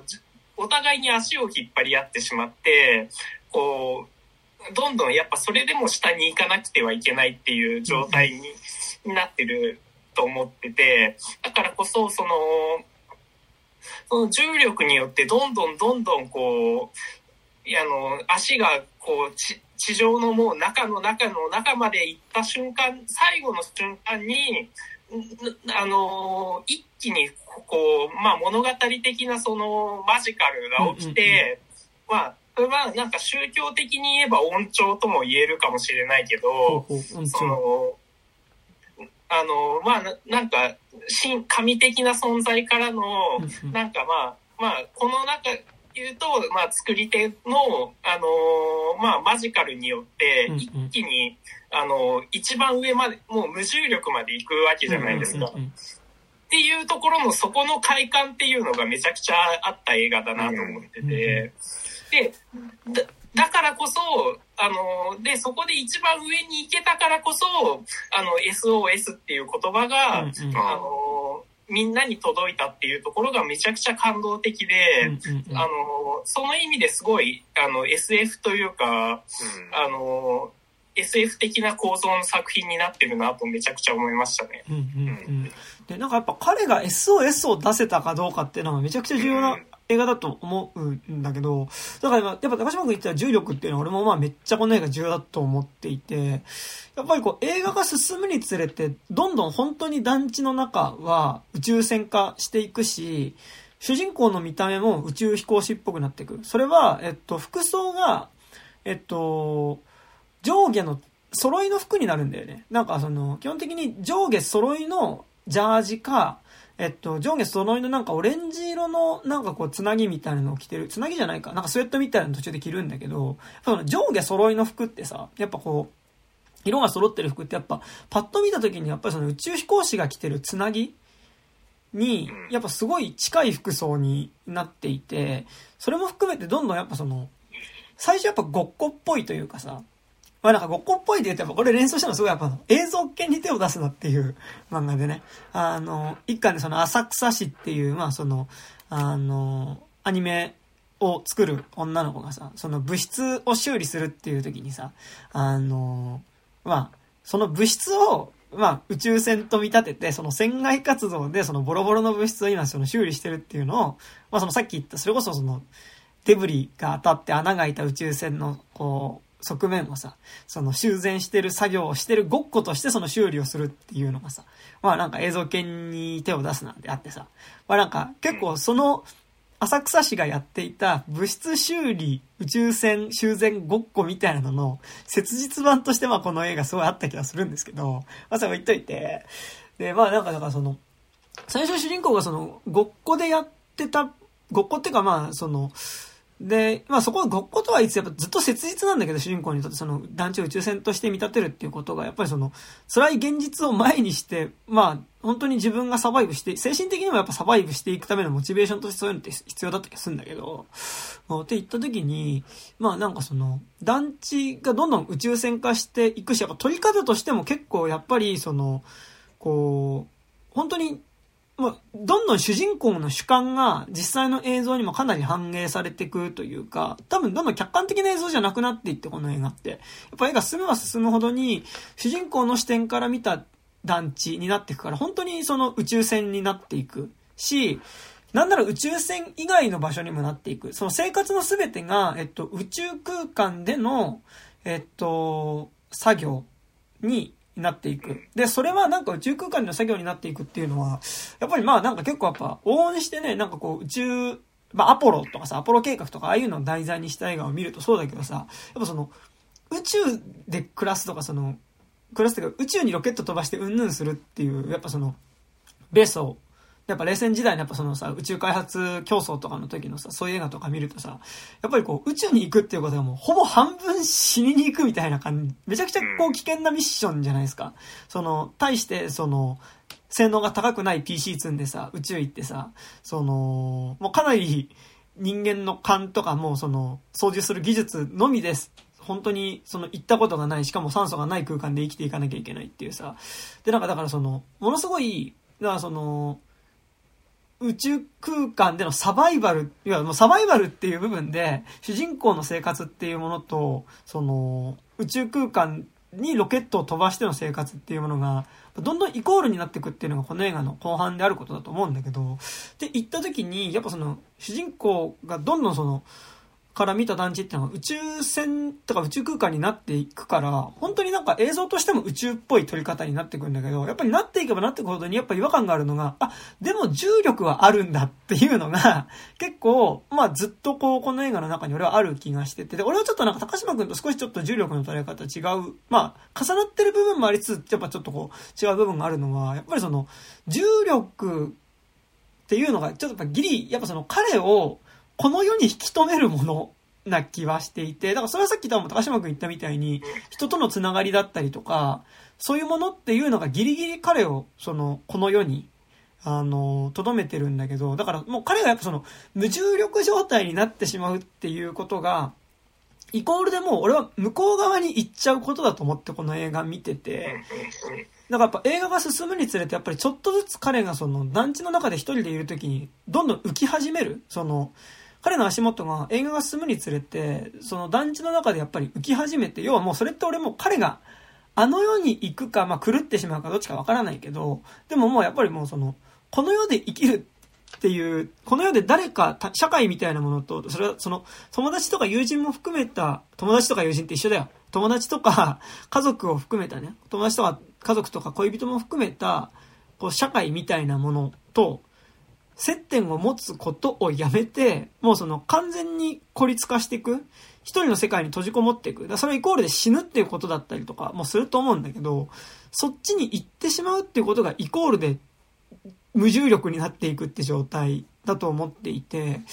で、そこに対してこう彼がギリギリこの世に留まれている、その要は重力に引っ張ってもらえてる状態っていうのが、まあなんか、この映画で、そのビジュアルとしてはすごい宇宙っぽくなってるけど、まだそこに重力があるっていうことが、唯一彼を繋ぎ止めてるもののように俺は思って見ていて、だからこそまあラストシーンで、まあ彼は地上に残りっていう映像っていうのが、あ、向こうに連れてかれなくてよかったねっていう感じがすごいしたし、その中で彼をこの世に留めてくれる、その、だからその主人公ってやっぱその生活状況がきつくなっていくっていうのと同時に、やっぱりその、こう、それってさ、金銭的な面もめっちゃあるんだけど、同時に、その人とのつながりがなくなってくっていうことだと思ってて、で、この映画ってやっぱ基本的にやっぱ団地がなくなるっていうことでやっぱ一番でかいのって、やっぱりその団地にあった人間関係が全部なくなるっていうことが、まあ結構実は一番でかいショック。ショックっていうかまあその影響だった感じはしてて、なんかでもそれは結構なんかやっぱあれだね、なんかこの映画見た人と感想とか見てると結構バゲてる人多いけど、あの、去年、あ、今年か、今年？あ、去年か。去年、あの、ね、まあ、アップリンクとかでやってたドキュメンタリー映画ですけど、あの、都営霞ヶ丘アパートメントって、ね、その、2020、20、20年、一応20年にやる予定だったよね。東京2020。東京2020ね、あの、オリンピックの、その、開催のために、その、ずっとね、あっちの、その、渋谷の方のね、あ千駄ヶ谷の方にあった、まあその、霞ヶ丘アパートメントっていうのが、まあだからずっとそこでその、結構やっぱその団地自体が都心にあるけど、まあもうずっと昔からある団地で、で、暮らしてる人たちも結構かなり高齢化してる。まあ70代、80代ぐらいの人がやっぱ結構みんな暮らしてる団地っていうのが、まあそこをオリンピックの会場にするから出てってくださいっていうので、取り壊されてしまうまでの、まあ1年ぐらいで撮った映画っていうのがあって、それもまさにやっぱりこう、結局その団地の中でさ、その1階にある、その、なんかマーケットみたいなのがあるんだけど、やっぱそのマーケットを中心に、やっぱりその団地の中の人間関係っていうのができてて、で、やっぱその、団地がなくなるっていうことが結局やっぱりそこで何十年もかけてさ、ご近所さんと一緒に、として暮らしてた人たちの、人のつながりがなくなるから、結局、その、まあ、都営霞ヶ丘アパートメント、俺は見たんだけど、見て、結構、最後、わってなったのは、結局、そこの団地から離れていった結果、みんなそれぞれやっぱ老人ホーム入ったりとか、なんか違う団地とか入ったりするんだけど、やっぱり結局そこで新しい人間関係がなかなか作れなかったりとかして、まあ結構その、その中でやっぱりこう、まあ年齢も年齢だから死んでっちゃうんだけど、でもなんかやっぱりその、周りに友達とか知り合いがいない状態でやっぱ死んでったのかな、この人みたいなことやっぱり、その最後テロップを見た時にすごい思ったね、霞が僕アパートを見た時にやっぱすごい思ったん。だけど、やっぱ状況としてはかなりすごいそれに近い、なんかその、まあ、この、ガガーリンで描かれてることもかなりそれに近いし、まあ、しかもガガーリンもね、2024年のパリオリンピックのために追い出される話だからさ、結構近いし、で、なんかすごい印象的だったのが、えっと、ガガーリンでさ、やっぱその、あ、団地が一つ、その、単純に住んでる場所っていうんじゃなくて、ある意味そのなんかなんだろうな、地元みたいなものっていうかさ、あの、その地域に暮らしてる人同士のつながりにもなってるっていうのがさ、あの、みんなで団地の広場でさ、その、皆既日食を見るっていうシーンがあって、それはなんか俺がさっき言ったこの映画を3部で分けた時の第1部における割とこうクライマックスというか、なんか一番こう賑やかなシーンがそこだと思うんだけど、まあなんかだから直接太陽見ちゃうと、まあ目やられちゃうから、まあなんかこう、銀色のね、フィルターみたいなのを、こう、団地のさ、広場の上に貼って、で、そのフィルター越しにみんな見れるようにして、で、なんか本当にこう、みんな団地の住民がそこに、こう、広場に集まってきて、こうさ、こう、みんなで上を見や、太陽を見るっていうシーンがあってさ。で、その時にやっぱりそこに来てる人たちっていうのが、人種もすごい様々だし、なんか人種も年齢層も多分おそらく宗教とかも結構違う人たちがやっぱ一堂にそこに集まって、まあ、なんかその、みんなで皆既日食を楽しんでるっていうのがさ、まあなんかすごいこう、楽しそうだし、なんかやっぱこう、そこの団地っていう場所が持ってる、なんかこう、コミュニティ感っていうかさ、そこにちゃんとあったコミュニティみたいな感じがすごいしていて、なんかやっぱ映画後半に行くにつれてやっぱその、やっぱ団地がなくなるっていうのがよく、そう、要はそっか、あの皆既日食を見てたような人たちの集まりみたいなもの、それ自体が壊れるってことなんだなっていうのが、すごいやっぱ思った部分だったし、それは正直あれでしたね。東映霞ヶ丘アパートでも、あの、神宮外苑の花火を、その団地の広場に集まって見るっていうのが、まあ映画の中のシーンで映画の中のシーンっていうか、まあ、だからそれが、その、すごい霞ヶ丘アパートメントでやっぱ夏の恒例行事みたいになってて、まあ、そこに合わせて、その出店とかも出したりとか団地の中でするみたいなのがさ、ちょっとお祭りみたいになってたんだけど、だからそれが結局なくなるっていうさ、のが、まあなんか本当に、それは、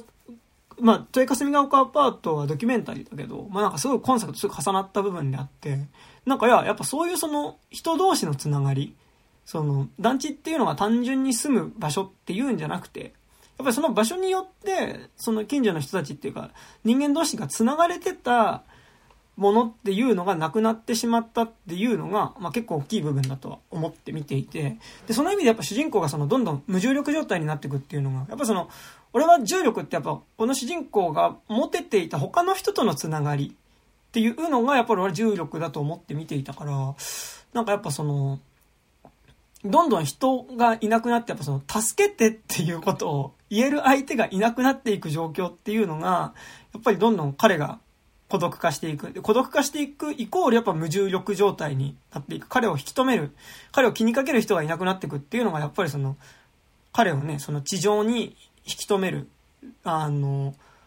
力っていうのがなくなっていくってことだと思うから、だからどんどんその無重、孤独になっていく、無重力になっていく主人公がやっぱ最後に SOS を出して、で、その SOS に応える形で団地の住民たちがやっぱ彼をこう、俺はこ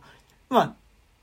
結構彼、飛んでいこうとする彼の足をみんなが掴んでギリギリ引き戻したみたいな風にもちょっと見えてはいて、なんかその絵っていう意味でなんかやっぱすごいこの映画って、もうビジュアルとしてはどんどん、え、この状態で無重力じゃねえのおかしくねってビジュアルに、どんどん宇宙船っぽくなっていくし、宇宙っぽくなっていくから、なるんだけど、やっぱりそこでその彼が浮いてしまわないっていうことがやっぱすごい重要。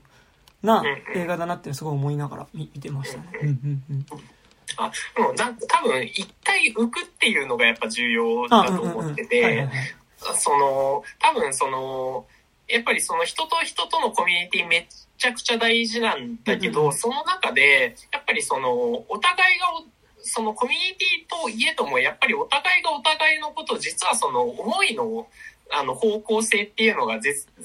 は全員違って違うことになってて、だからこそその主人公の思いだけがどんどん下に行っちゃって他の人たちはそれなりにその他のところで新しい生活を始めようとするじゃないですか。でだからそこでそのその思いっていうのがその他者から誰もこう気づかれなかった時に自由に、あの、主人公自体は自由になれて、だからこそ、その、あの爆発の前のその無重力状態っていうのはそういうことで、で、だからこそ、だから、あの、自由になれたからこそ、そこで自分の唯一の欲求である SOS が出たんじゃないのかなっていうのが思っているところで、だから、あのその、やっぱりその、あの、冬、冬の先に、まあ、それは山田君と同じなんだけど、冬の先にやっぱりこう、あのー、まあ、やっと、あの、その、みんな、みんなの重力がなくなった瞬間に、あ、あのえっ、と、主人公のその思いっていうのが伝わって、そうすることによって、その、あの、いい、えっ、と、双方向の重力がこう合致するというか、その、お互いがお互いを思うことっていうのが、やっとせ最後、あの、みんなが無無重力になったからこそ成立したみたいなところはあって、だから一回その、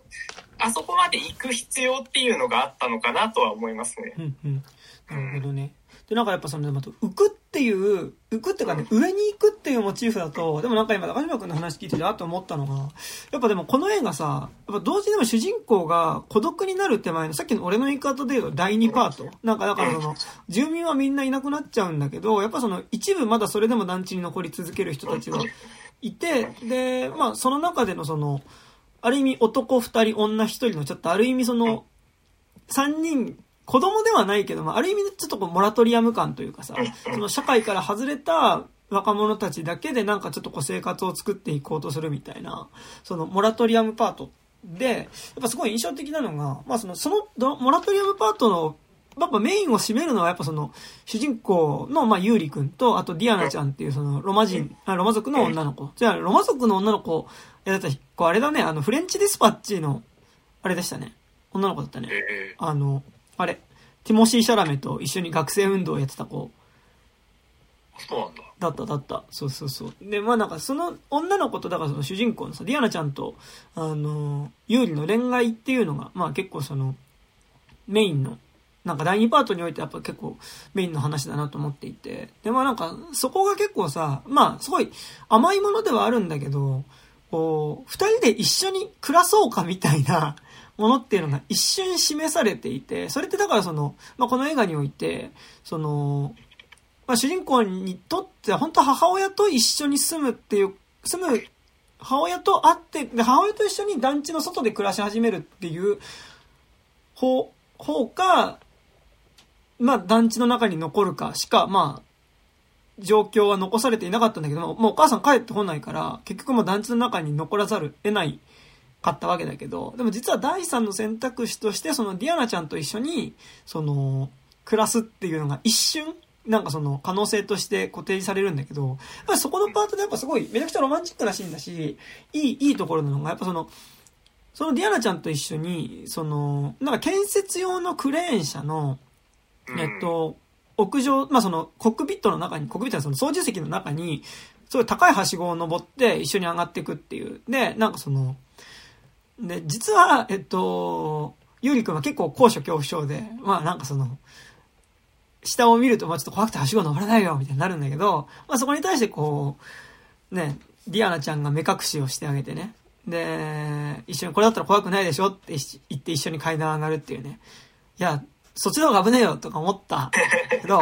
だし、あとあの、目隠ししてちょっと怖いとこ、怖いから登っていくってのはあれですよね。私は信号でもやってましたね、あれはね。ああ、やったっけ私は信号であの、東京タワーのてっぺんに登るときに、途中でサトルくんがマリンちゃんにやってあげてましたけど、あの、で、なんかだからその、で、そのはしごを登って、その、すごい高いところにあるそのクレーン車のさ、あの、運転席の中で二人が競争するっていうね、シーンがあるんだけど、やっぱあそこってやっぱそのさ、無重力的な方法じゃなくて、やっぱ一段一段ちゃんとさ、二人でさ、その、はしごを登っていくことによって、上に登れている。その下じゃなくて、そのなんか、重力から解放、無重力になるってやっぱ結構そのやっぱファンタジーっていうかさ、ミラクルが起きることによって、その重力から解放されるってことだけど、やっぱりあそこでその、ディアナちゃんと会ったその、人やの出来事の時は、やっぱその、一段一段ちゃんとはしごを登っていくっていう形で、その、重力からって上に登っていくことができる。っていうのは、なんかでも、おそらく実際にそのあの状況から生活を作っていくっていうのは無重力になるっていうことじゃなくて、本来はやっぱりそのはしごを一段一段登っていくっていう形だと思うんだけど、だからその可能性っていうのが実はあそこでは一瞬示されてはいるけど、やっぱりなんかだからその、同じ上に登るにしても、やっぱりそのちゃんとはしごを登っていくっていう形での登り方と、やっぱり本当に無重力になってしまうっていう形での結構登り方、またちょっとそこの違いっていうのは実はこの映画の中で、こう、多分重力で下に引っ張られるっていうのからその、重力から解放される上に行くっていうのは結構重要なモチーフとしてあると思うけど、なんかやっぱそこの上がり方の違いっていうのも結構あっただろうなっていうのはなんとなく今話してて思いました。うんうん。と多分それで多分対比みたいな形になってたのがあのフサームのムスリムの男の子だと思うんだけど、はやっぱりそのスーフィーのおじおじさんがスーフィーだったんだよっつってこう回ってるじゃないですか、うん、あれはもうイスラムの神秘主義でさこう回ってるとこう忘我の境地になってこうエクスタシーみたいなことだけど、まあ、彼が最後どうなったのかは一応明示はされないけど、うん、まあその、彼が結構断ることに回ってるじゃないですか。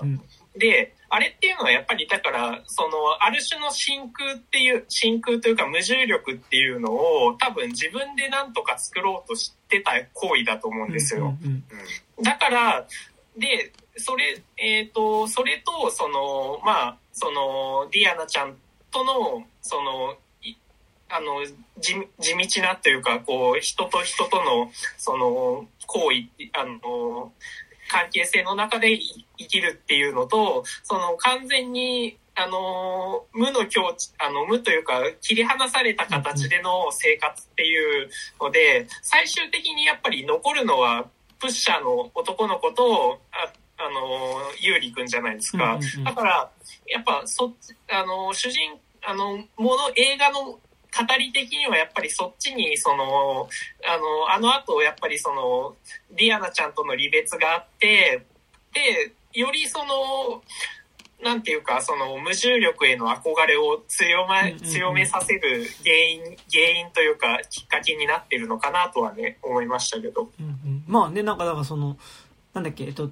あのね、ススーフィー、スーフィーっていうかね、あの、プッシャーの男の子っていうのがぐるぐる回り続けるっていうこととさ、あの、主人公がどんどん部屋を宇宙船化していってさ、っていうのはやっぱ結構同じ意味合いっていうかね。っていうのは確かに。だしなんか多分、あのプッシャーの男の子、なんとなく最後さ、その、自転車でずっと街をぐるぐる走った後に、線路を見下ろすっていうところで終わってたから、おそらく飛び降りたんじゃないかっていうのは、飛び降りるシーンはないんだけど、まあ、なんとなく示唆されていて、でもそれってまさに重力に引っ張られて飛ぶことができないっていうことのね、やっぱ、ビジュアル化、なんか、ビジュアル化っていうか、まあ、ビジュアル化されてないわけだけど、だからそういうことだと思うから、やっぱなんかこの映画でね、やっぱなんかその、重力と、および、やっぱ上に登るっていうこと、やっぱすごいこう、実は意図されている感じはめっちゃしますよね。うんうんうん。そうそう。で、なんかやっぱね、で、この映画やっぱ後半に行くに、あ、で、そう、だから今その、プッシャーの男の子の話出てきたからあれだけどさ、やっぱなんかこう、絶妙にやっぱあの団地っていう場所がさ、その、いろんな人種だったりとか、かなり異なるアイデンティティの人を内包してる場所だっていうのはさ、結構なんかすごいこう、随所随所で描かれてはいてさ、やっぱ、それこそね、その、まあ、どこまでね、あの、俺のおじさんは、あの、スーフィーだったからさ、みたいなことプッシャーのやつが言うんだけどさ、結構まあなんか、あいつが言うことがどの程度信用取るのかわからんっていうところがあるから、あれだけど、まあなんか彼がだからおそらくね、だからその、まあロシアとかそっちなのかなわかんないけど、あのあ、アルジェリアとかじゃない？多分。アルジェリアか。で、なんかだからそっちにやっぱアイデンティティを持っか、まあその、少なくともそれを2世とかであったりするような、だったりするとか、あと、やっぱその、その、第1パートまでは主人公のことを気にかけてくれてる近所のおばさん。っていうのも、なんかどっかからの難民でフランスに逃げてきて、で、この団地で暮らし始めてって話をしてるところから、やっぱりその、もともと別にフランスの人ではないっていうのが示されるし、まあ、あとやっぱ一番顕著なのはやっぱその、ロマ族の女の子っていうのがさ、やっぱ彼女の家に遊びに行くとさ、あのー、もうは、そこにいる兄弟たちもさ、やっぱ話してる言語が全然違うっていうところでさ、やっぱりなんかいろんな人種の人たちがあそこの団地の中で暮らしてたっていうのも、なんか含めてやっぱりあそこがすごいこう場所としてさ、まあなんかこう、まあもちろんね、なんかだからその、ここは本当にいろんな男子の人たちが、人種の人たちが仲良く暮らせてたんですよっていうほど、なんか多分パリ郊外の団地の、なんかそのいろんな人種が、あ人種だったり宗教の人がこう、一緒の場所で暮らしてるっていうことが、いや、結構それはそれで大変よっていうのは、まあだから逆にレミゼとかを見ると、あ、そうだよね っていうのはすごい思うわけだけど、あの、でもやっぱあそこの団地っていうのが、ある種その、こう、まあ、レミゼとセットで見るとそんなに甘いことでもない気がするけど、まあでもある意味やっぱその多様性みたいなものを、やっぱり担保した形でのやっぱこう暮らせる場所ではあったっていうのがね、まあ本当にだからやっぱ時代劇における長屋物の長屋って感じはすごいするんですよ。なんかそういう意味であそこはね。うんうんうん。でもやっぱり、その中でもやっぱさ、その、結構あってなるのは、やっぱりその主人公がさ、その、ディアナちゃんの、あのね、あの、暮らしてるところ行ったら、その子供たちは別にフラットなんだけど、大人は何こいつみたいな感じになったりとかで、多分、あの、もし、その、主人公、あの、ユーリ君とディアナちゃんが一緒に行ったとしても、多分、ユーリ君はあのコミュニティでは受け入れられないと思うし、だから、その点でも結構その、2, 幕目でのその、あの、別れみたいなのは結構、あそこは結構現実的にも結構そうだよなって思っちゃって、あその辺はね、はやっぱりちょっと、その、あ甘くはない現実みたいなのも、けあの、垣間見えてましたよね。うん。なんかやっぱね、あそこでそ、その、それこそその直前のシーンでさ、なんか主人公がディアナちゃんとさ、じゃあ一緒に暮らそうかみたいなことをさ、二人で暮らさないかみたいなことを、言うんだけど、やっぱその次のシーンで、じゃあ二人で一緒にその、ディアナちゃんの家に帰ると、あれすごいよね。なんかもう、機動隊みたいなやつが家の前にいて、しかもクレーン車がもう中に家具とか入ってる状態の、あの、トレーラーハウスを目の前で破壊してるっていう、でももう家族はもうそれ本当にただ見ることしかできなくて、もうここのキャンプ住めなくなったから次のキャンプ行かなきゃいけないって言って、まあなんかワンボックスにさ、家族が乗ってて、ほら、お前も行くぞっつって、ディアナちゃん言われるんだけど、やっぱりそこでこうさ、もうやっぱ、ちょっと躊躇するとかもなくて、やっぱりもう家族がそこで移動するってなると、もうやっぱりもうそこ、もう、ディアナちゃんはもう真っ先に乗りに行くっていうのでさ、やっぱりそここう、もうそう、一気にやっぱそこは現実に戻る感じがめっちゃあってさ、まあ、ディアナちゃんはやっぱその家族と一緒に暮らさないとやっぱ生きていけないっていうのがさ、まあ、描かれるからこそ、やっぱラスト最後 SOS 打つ時が、を主人公が発信する時にそこにディアナちゃんがいて、で、真っ先に彼を助けに行くっていうのがやっぱりすごいいいわけだけど、でもやっぱり少なくともあのシーンにおいては、やっぱりこう、ディアナちゃんにやっぱりそこも本当に選択の余地はなく、もう、主人公の前から姿を消さざるを得ないっていうのさ、めっちゃあってさ、まだそこしんどい部分でもありつつ、でもやっぱすごいそこの、あの、まあ、いろんな人種がいて、で、おそらくその、この団地にいるから、まあ、一緒に仲良く暮らせていけてるよねっていうことだけじゃないこと。だし、なんか正直もうこの団地で暮らすの嫌だって言ってる人も結構いたりするっていうバランス感で描きつつ、やっぱりすごいいいなと思うのが、やっぱそのディアナちゃんっていうのが、主人公と一緒にいる時にやっぱ話すのがさ、その、まあ、まあ、その、私は火星人とも喋れるよ、みたいなことを、まあ、そのディアナちゃんが言ってて、で、その時にそのディアナちゃんが、じゃあ、どうやって喋るんだよ？っていうので、なんかモールス信号、その時、な、どういう？ので、モールス信号でなんかその、メッセージを送るんでね、その時にね。で、だこれで喋れるってんで、モールス信号っていうのを、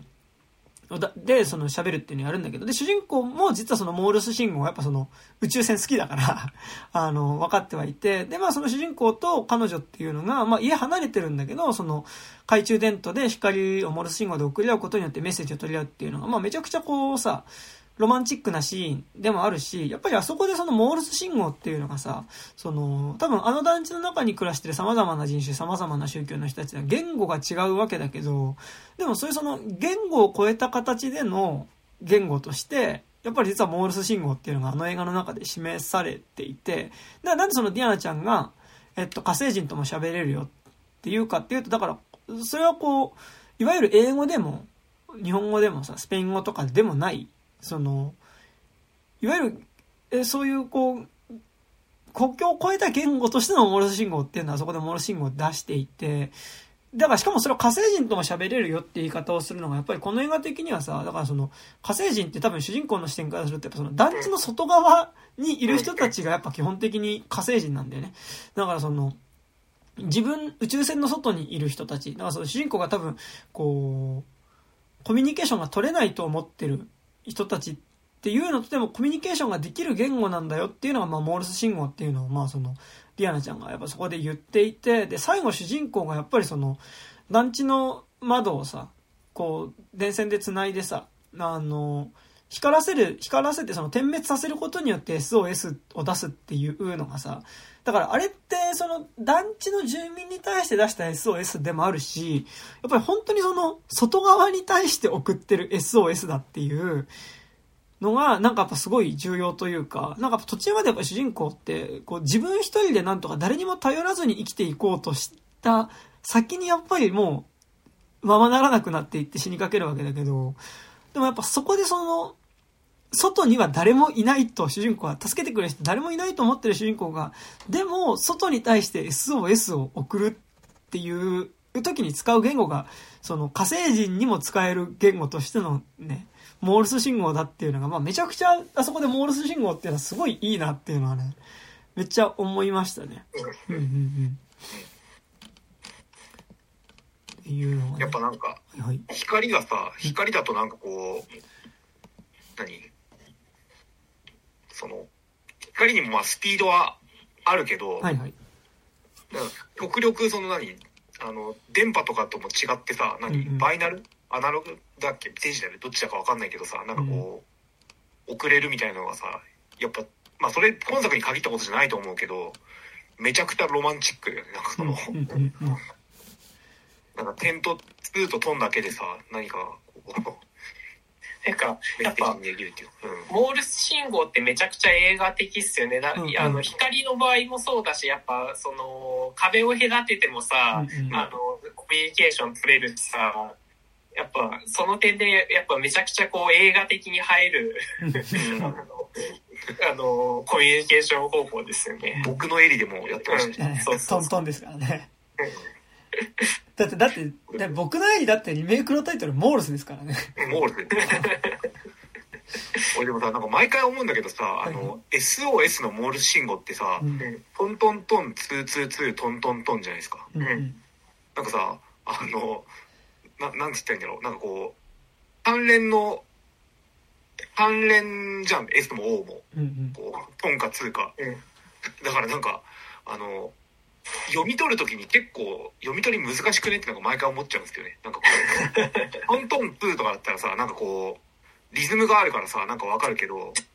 なんかこう、トントントン、ツーツーツー、トントントンだとさ、なんかこう、これただ継続的に光ってるだけじゃねってなんか思っちゃったりしないかなって、なんか SOS 信号においてね、なんか、それが SOS でいいのかなって結構毎回思うんですよね。あいや、まあだからこそ、なんかその、シンプルだから、あの、素人でも覚えてられるっていうのはあるけど、うんうんうん遭難とかした時も俺は別に SOS 打てるんですけど。ねなんかでもあれですよね、やっぱ、こう、あとモールス信号やっぱこう、一時一時なんかそんなにさ、こう、スーッと早く入ってくるメッセージじゃないじゃん。なんかその、一個一個その、送ったものをさ、それこそ主人公がその、トントン2で送ってみたいなさ、トントン2、あ、じゃこの文字で、この文字で、この文字でっていう風にやっぱその翻訳していくっていう時にさ、やっぱすごいこう、なんかその、一個一個の言葉を発するのにかかる時間と、やっぱりなんかその、そこに必要な、こう、経過っていうかさ、その、手段、段階っていうのがさ、まあ結構その、煩雑っていうか結構、まあめんどくさいはめんどくさいからこそさ、やっぱりなんか一個一個の言葉がよりこう力強く、こう切実に発信されてる感じがやっぱすごいするっていうのも、やっぱりよりね、なんか映画的ですよね。ついでにあれですね、あの、パラサイトのラストもね、やっぱりモールス信号ですしね。モールス信号でしたね。やっぱすごいね、映画的だよね、モールス信号っていうのはね。そう。でもあとやっぱ後半やっぱそのさ、その、やっぱ宇宙戦艦？うん。ヤマトじゃなくてね、あの、宇宙船の感じがやっぱすごいし始めるっていうのがさ、なんか単純に宇宙船ってだけじゃなくてさ、あの、本当に、あの、なんだろ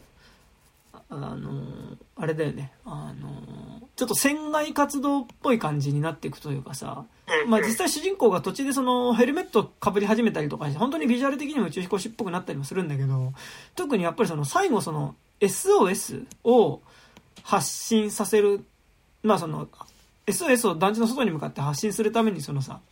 団地の部屋と部屋の間にどんどんケーブルを繋いでいくっていうところがさ、こうまさにもう、あの団地も解体が進みすぎて、もうなんかだからその、床にもさ、その、おそらくアスベストとか、うん。粉塵がすごい詰ま、積もってる状態の中で、やっぱその、その上を犬と一緒に歩いていくっていうさ、あのー状態っていうのがさ、もう本当になんかやっぱこう月面を歩いてる感じになっていくっていうかさ、うん。本当にビジュアルとしても宇宙の、やっぱその船外活動っていうか、それこそなんかこうさ、こう宇宙ものの映画のやっぱその結構後半にあるようなさ、その、やっぱこう、酸素もない宇宙空間の中でさ、なんかこう助かるために何かをしていくような状況に結構やっぱ重なってくる。だそれこそさっき言った、なんだっけ、あのーマットデーモンの、えー、はい。えー、オデッセイ。オデッセイっぽい感じになってくし、で、あとやっぱその主人公がその食べるものって言ってさ、賞味期限が切れたクッキーとかをさ、その部屋の中に食べ込ん、食べ込んで食べてるわけだけどさ、やっぱあれもさ、その、宇宙食っぽく見えるし、でも同時にやっぱり今彼が食べれるものってそれしかない、手元にある食べ物ってそれしかないよねっていう切実さにもなってくっていうのがさ、まあなんかだからその、どんどん現実が宇宙船だったり、宇宙空間での船外活動っぽくなってくっていうことが、マジでそれが本当に宇宙空間でのそれがサバイバルであるのと同じように、本当に主人公にとってのサバイバルになってくっていうのが、なんか、一個でも宇宙っていうものをかませることによって、なんかその、すげえしんどいんだけど、なんかこう、それでもやっぱ見ててしんどいんだけど、やっぱりこう、同時に美しいものとしても見れるっていうバランス感になってるっていうのが、あなんかめちゃくちゃすげえ映画だなと思って、俺はね、そこの部分が本当にすごい好きでしたね。で、だし、まああと、まあ、ラストシーンの話ちょっとしたいんですけど、うん。まあラストシーンはめちゃくちゃちょっとこう、やっぱりこう、映画的なミラクルがある終わり方じゃないですか。まあその、ね、もうほぼもう団地の中でさ、まあおそらくもう、すごい、栄養失調とかにもなってるだろうし、多分ガンガンアスベストとかも吸ってるような状態で、でも本当にもう死にかけてる主人公を団地のかつて住んでた住民たちっていうのが、まあ、助けに行って、で、団地の外に運び出されたさ、主人公が仰向けになって団地を見上げてる状態でさ、その団地が空に向かって飛んでくっていうさ、ロッキーホラーショーがこの野郎みたいな、ロッキーホラーじゃないんですけど、団地が空に向かって飛んでくっていう割り方をしててさ、で、でもなんかやっぱ、あれはすごい、こう、映画、多分この映画の中でも、一番本当にファンタジー度合いが一番高いビジュアルがやっぱあれだと思うんだけど、やっぱ、あれがすごいこう、やっぱし、団地が主人公を連れていく、なんか、わけでは、なんか俺、もうちょっとこの後、団地についての話もうちょっとしたいんだけど、なんかそれは一旦置いといて、なんかでもやっぱりこう、団地っていうある意味その主人公が閉じこもっていた孤独な空間っていうものが、なんかこう主人公を連れて向こう側に行ってしまうわけではなくて、彼がやっぱりあそこでその、現世に留まることができる。なんかあれってやっぱりこの映画って、こう、その側面は薄いような気もして見ていたんだけど、でもやっぱりそのやっぱすごいこう、少年の成長感でもあると思って、なんか予告編さ、なんか、予告編、この映画で予告編見るとさ、なんかその、少年が団地で見つ、団地で過ごしたエモーショナルな青春の思い出みたいなね、なんかね、あの、宣伝のされ方をしてて、それはちょっと違えんじゃないかな、みたいなね、思ったんだけど、でもやっぱりこう、同時にやっぱりこう、なんだろうな、自分は他者と、団地の外に出て他者とは関われないと思ってるし、なんかやっぱその、せ青春ものっていうか、あの青春ものの映画ってやっぱりその、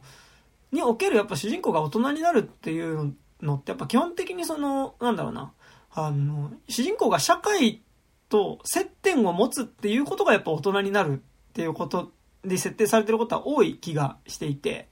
なんかそれで言うとこの映画もやっぱ最最終的にその団地の中だけでしか人と関わらないと思ってた主人公がより広い意味での社会とつながるっていう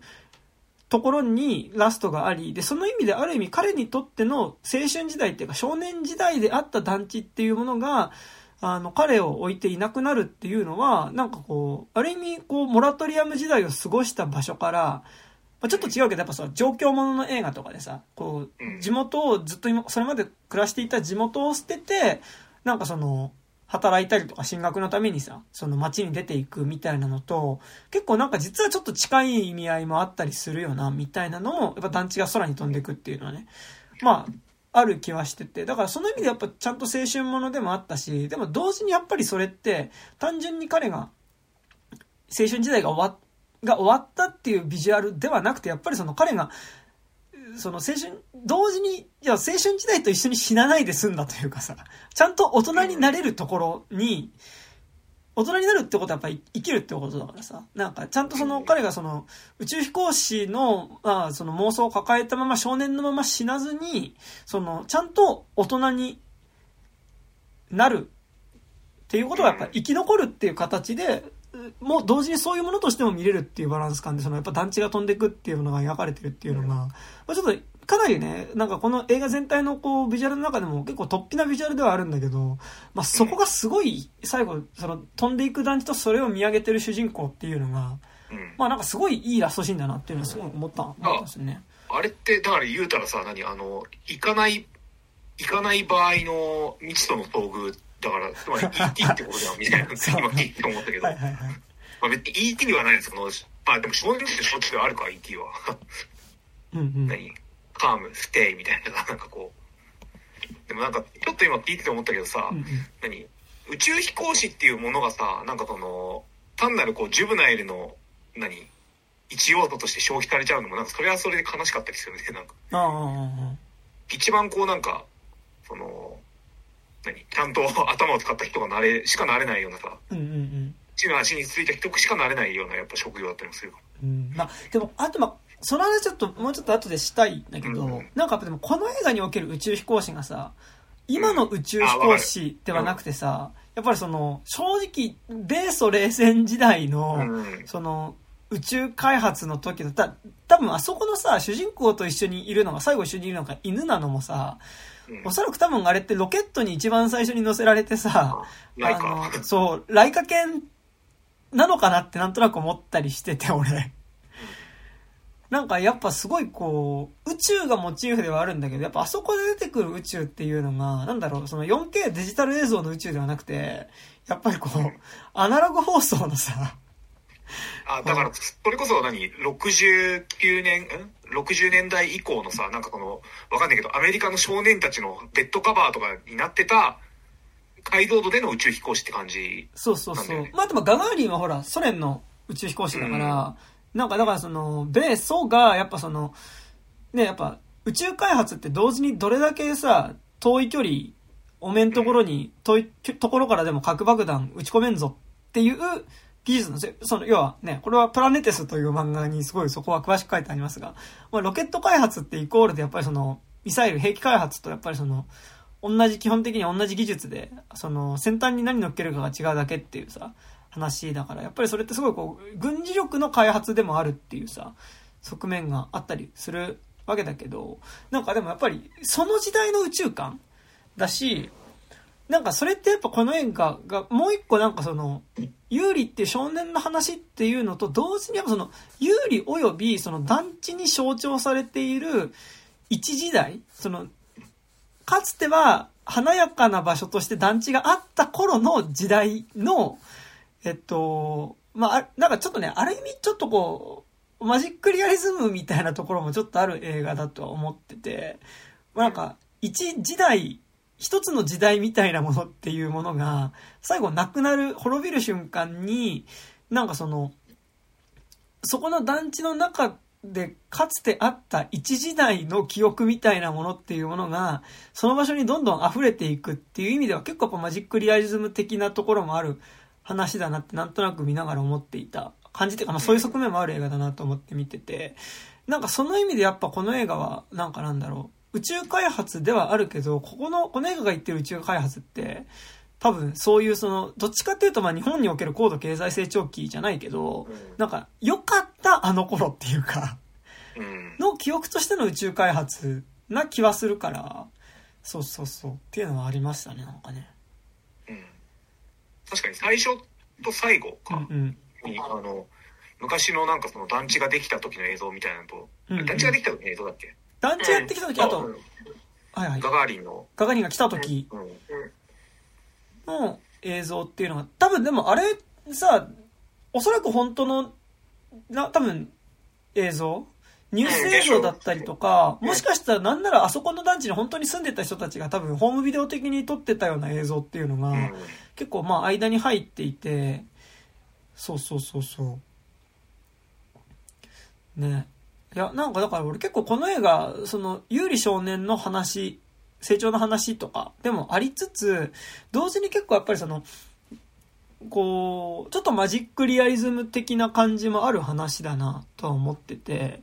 その、まあ、有利っていう、なんかだからその意味でなんか割と二つの見え方ができるというかさ、その、ちゃんと有利っていう人物を、より本当に普通に一人の一人物として見る見方が今まで話してた見方だと思っていて、で、もう一個やっぱりその、有利イコール、団地自体の象徴じゃないけど、団地の記憶自体を擬人化したものとしてもやっぱ見ることができる気はしていて、なんかやっぱそこすごい重なってる感じはあると思うんですよね。うん、まあ、有利ってだってガガーリンから取った名前、うん、そうそうそう。で、名付けられているし、で、なんかやっぱこう、彼が団地に執着してるさ、その団地の思い出、彼にとっての団地の思い出っていうのがさ、あの、あ、なんかちっちゃい時ここ団地の公園のここで遊んだなとかっていう自分にとっての原体験としての団地の話じゃなくてさ、それこそさっき言ったさ、その、間に入ってくる、その、過去のガガーリンが来た時のニュース映像とかさ、あのー、団地に暮らしてた他の家族が撮った映像みたいなさ、その、団地の記憶っていうものがイコールで有利の団地の思い出と重なってる感じがなんとなくしてて、なんかだからその、彼が団地の中で留まり続けるっていうことが、同時にやっぱすごいこう、団地自体の記憶に執着してそこに残ってるような感じがすごいするっていうバランス感ではあって、まあなんかちょっとこう、言い方としてホラーっぽいけど、なんかある意味この映画って同時にもう一個の見方として俺はだけど、その、ある意味主人公がその滅、壊れていく団地の、こう、霊に 取り憑かれて、その、団地の霊によって取り壊、殺されそうになる話にもまあ見えなくはないなみたいな感じがちょっとまあしていて、まあちょっと言い方あれだけど、まあその、要はイコール、やっぱその、有利っていうキャラクターが、なんかやっぱその、すごいこう、団地に刻まれていた時間とイコールの存在。なんかやっぱこう、団地を象徴する、まあ座敷話じゃないけど、なんかこう、団地っていう場所自体の記憶を自分の記憶として生きているようなキャラクターに見えていて、で、ある意味なんかだからそれちょっとまたこれ今別のレイヤーの見方だけど、その団地が壊れるっていうことが、やっぱ同時にそのほぼ団地の記憶とイコールになってしまってる有利自体が死ぬっていうことと、イコールになってるような感じっていうのがあって、なんかその見方をすると、彼がどんどん宇宙にのめり込んでいくっていう、まあその、彼から見た現実が宇宙化していくっていうのも、えっと、きつい現実を、から目をそらす、まあサバイブするためのファンタジーとしての宇宙っていう見方とは違って、ある意味その、なんだろう、住んでる人がいなくなったことによって、より純粋な形で、団地の良かった頃の記憶、良かった頃の記憶っていうのは、えっと、どっちかというとその団地自体の記憶でもあり、同時にやっぱその団地がここに立った時の、えっと、高度経済成長期ではないけど、やっぱりその、あの当時にあった科学力みたいなものとか、に対する、なんかこう、科学来産感というかさ、なんかその、感じ？なんかやっぱその団地ってそれこそまあこの映画だけじゃないけどさ、やっぱ昔って、なんか今でこそ団地ってなんかなんだろう、ちょっとこう、うん、言い方あれだけど貧しい人が住む場所とかさ、なんか、ね、それこそやっぱ黒百合団地とかもそうだけどさ、なんかやっぱちょっとこう、どっちかっていうと、なんかなんだろうな、貧しい場所だったりとかさ、こう、なんか、ボロい場所みたいなイメージだけどさ、でもそれこそ昔の日本映画とか見てても、まあ、怪獣映画とか見てても出てくるけどさ、やっぱ団地って、それこそ多分、戦後すぐ、ちょっと経った後ぐらいはさ、多分、むしろ、今一番イケてる生活スタイルみたいなさ、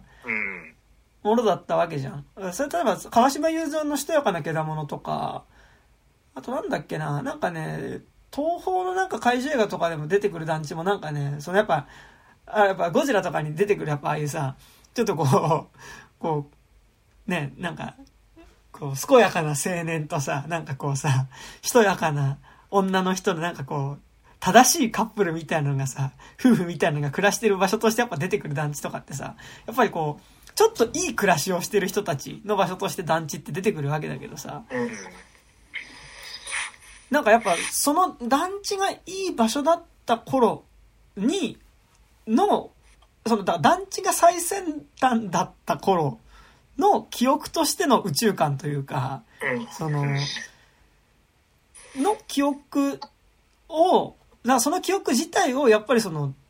象徴する人物として有利っていうのが、もう一つの見方としてある気がしてて、で、彼がだからその取り残された団地の中でどんどん団地を宇宙化していくっていう、宇宙船化していくっていうのが、ある意味その、人がいなくなった団地の中で、その、かつての良かった頃っていうのが、その中にだけもう一回再現され始めるっていう。だそれはなん。か同時にその、ある意味団地の記憶、人がいなくなった団地の中でその記憶だけがどんどん溢れ出してくるみたいな、ものとしても見える感じもしていて、で、なんかその意味で結構やっぱマジックリアリズムっぽいなっていうのをちょっと思ったところではあるんですよね。うんうんまあ、あと、ちょっと深読みしすぎると、まあなんかその、良かった時代、山田君のに付け加えると、そのなんか共産主義的なその、なん、なんかっていう、で、多分、あの、あれでし、だって、フランスの団地なのにさ、ガガーリンが、の名前がついてるのってそういうことだと思うし、し、まあ、その共産主義ってやっぱその科学に基づいてこうみんなをハッピー、あの、みんなが平等なユートピアを創出するっていうものだと思うけど、それが、その、だん、あの、あの、誰からも忘れ去られた、その、取り壊しが決まった中で、ユーリーだけがそのユートピアを建設するっていうので なんか そうも読み解けなくもないっていう。いや、だってその見方をすると、やっぱ主人公がやっぱさ、家の中で、その自宅でさ、野菜を栽培し始めるっていうこととかもさ、やっぱりなんかそういう感じするというかさ、やっぱ科学技術で、その、やっぱり、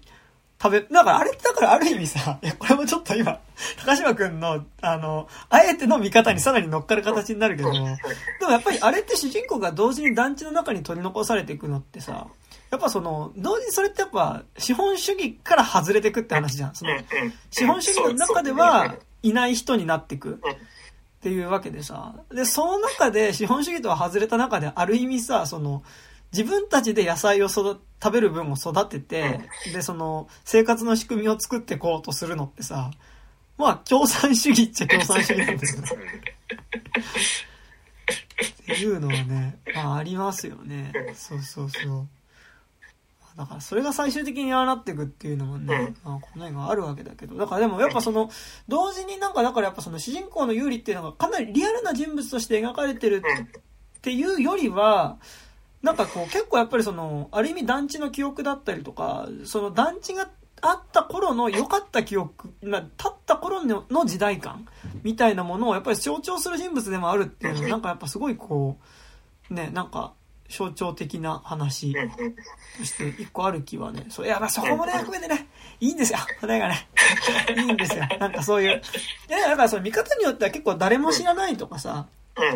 そういうような見方もかなりするんだけど、同時にやっぱりなんかそこにプラスアルファでなんかそういうもうちょっとこう、土地の話みたいなものだったりとか、なんかその、一つの時代の終わりみたいなものも、壮大なテーマみたいな、壮大っていうか、まあちょっともうちょっと大きい視点のテーマみたいなのも、ちょっとそこに見え隠れするっていう作りっていうのが、なんかでも本当にその団地を宇宙船に見立てるっていうワンアイディアの中にその二つが両方込められてるっていうのがね、まあもう本当にね、いいいいなと思い思いましたね、私はね。うん 最後のラストカットはあれですさようなら共産主義みたいなのが 見上げるっていう。めちゃくちゃめちゃくちゃ政治的な実はあれなんでカフチックだけど。そうっていうのはねそうありましたね。そうそうそうなんかありますか？なんか今あの公式サイトの、はいはい。あのキャストのとこ見てたんですけどこれドニー・ラバン出てたんですね。全然気づかなかった。あああのあれだべ。あのあの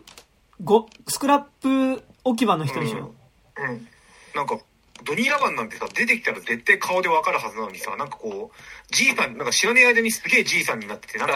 いい顔のじいさんとして処理されちゃってて。あのなんかねカラックス作品に出てきたのがこいつやべえなっていうなんかあの感じがなくなってた。アネットは出るんですかね？アネットは。ね。あね。え出ない出るかな？さすがに出てほしいけど。うん。ねそうそうそう。っていうのはねそうありますな。なんかでもやっぱこうさねうん。いやちょっと今あなんでもないです。今ちょっと地球外少年少女と絡めた話しようかなと思ったけど結構違うわ。違った。わはい。違いました、はい、いうね感じで。アネットちょっと見た感じ出なそうですね。あら。あらあこんなこと許されるんですか？ほぼ分身だもんね。ら だって前のなんだっけ？あのレオスカラックスホリーモーターズホーリーモーターズとかねまさにそうだったからね。うん。うん。あれか。アダム・ドライバーがもう次の次世代の分身としての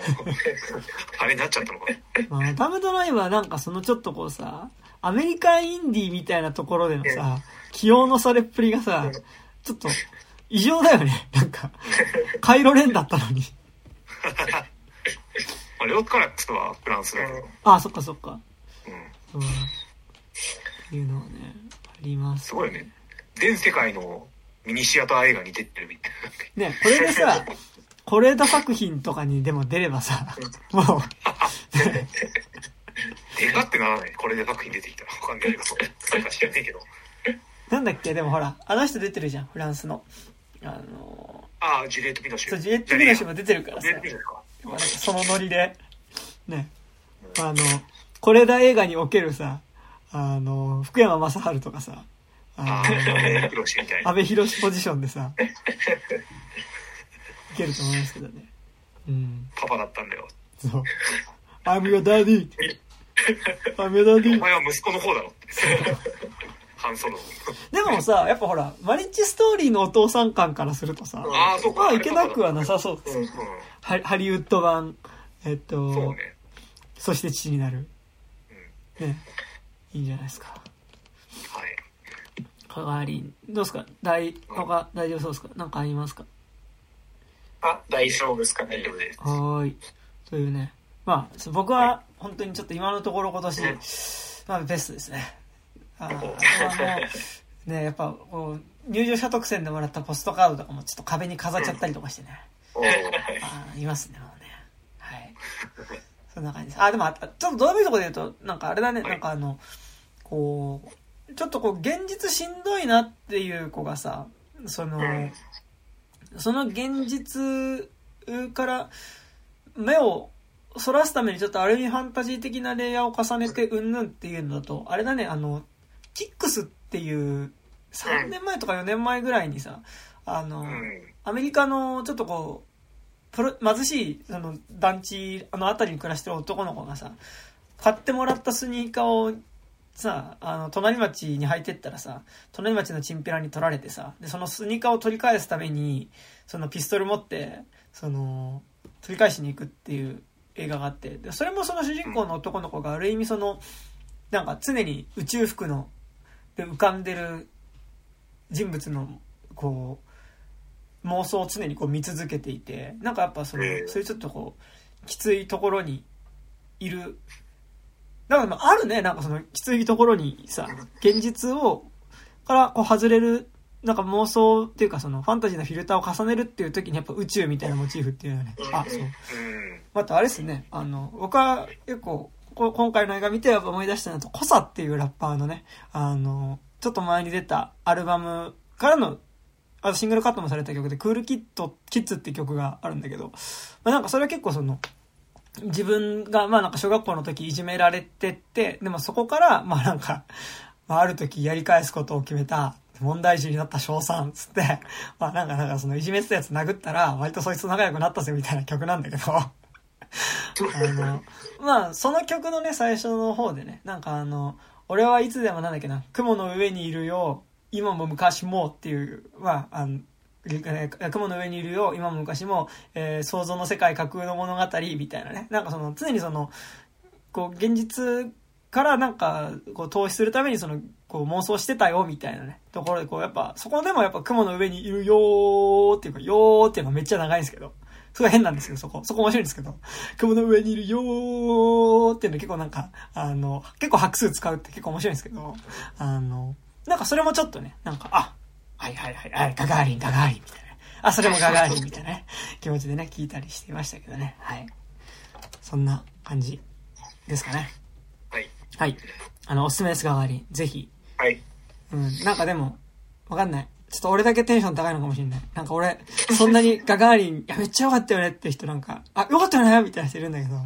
すっごい良かったよねみたいな人があんまり、ね。まあでもいいですよね、ガガーリン。はい、というわけでございます。はい。じゃあ、告知でございますが、えっと、この番組では現在お便り募集しております。えっと、まあなんか今度、こんな映画やるよ、みたいなとか、募集してたりもするので、その映画の感想とか、あとまあ普通にこの番組の感想とか送ってもらえると嬉しいです。えーアドレスとしましては 29.tiz.gmail.com、29は数字です。えー、29.tiz.gmail.com までメールを送っていただくか、底辺文化系トークラジオとか、29歳までの地図とかで検索すると、えーこのラジオのツイッターアカウント出てきますので、そちらにある DM フォームから送っていただいても結構です。えーそしてこの番組、えーピクシブファンボックスの方で、えー有料版やっております。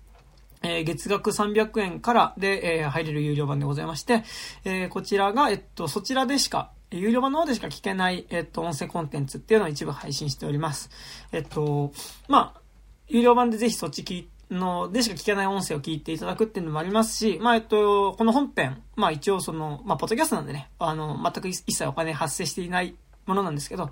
まあ、もしちょっとこう番組応援したいよみたいな気持ちあったら、えっと、まあそういう意味でもね、ちょっとこう、投げ銭みたいな感じで有料版入ってもらえると嬉しいです。はい、えー、そしてなんかありますか？えー金内打撃は5月21日、22日に、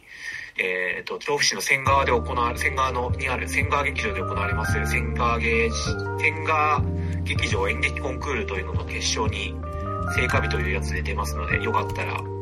現地に見に来るか、リアルタイム配信が YouTube であるそうなので、よろしくお願いします。はい。そして、えーはい、えっ、と、水の旅人というラップクルーをやっておりますが、まあ僕ラッパーやってるんですけど、えっ、と、それでですね、えっとまず1個、えっ、と、まあ、先月出した、えっ、と、仕方ないというシングルや各種サブスクリプションで配信中なので、よかったら聴いてくださいっていうのと、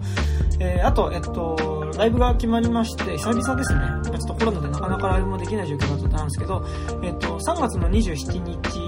ね、えー、あですね、えっ、と、荒川区の日暮里、日暮里駅徒歩15分のところにある元映画館という、えっと、ライブハウスなのかな本当に、もともと映画館だった場所を、えっと、改造して作った、まあなんか、イベントスペースみたいなところが、ライブ、ライブハウスなのかな？がありまして、まあ、そこの方で、えっと、えー、ライブをすることになりました。えー、なんかね、会場も結構面白い場所っぽいので、よかったら遊びに来てくれたら嬉しいです。えー、アルファベットで水の旅人で検索すると、えっと、水の旅人、えっと、ユニットのツイッターアカウントありますので、まあ、そちらの方で詳細見てもらったり、まあ、あと僕の、えっと、ツイッターアカウント、KTY スラッシュカタカナで山田武史でもやってますので、そちらにちょっと情報随時上げていくので、えーもし行ってもいいよっていう方いたら、えっと、まあ、僕に直接 DM とかで、えー行きますみたいな連絡もらえたらチケットを取っておくので、えっと、来てくれると嬉しいです。なんかね、ちょっとこの元映画館っていうのすごい僕楽しみですね。なんかね。いいですね。はい。というわけで、えーございます。はい。えー、で、えーじゃあ本日は私山田と、金内武樹と、高島でした。ありがとうごありがとうざいました。ございました。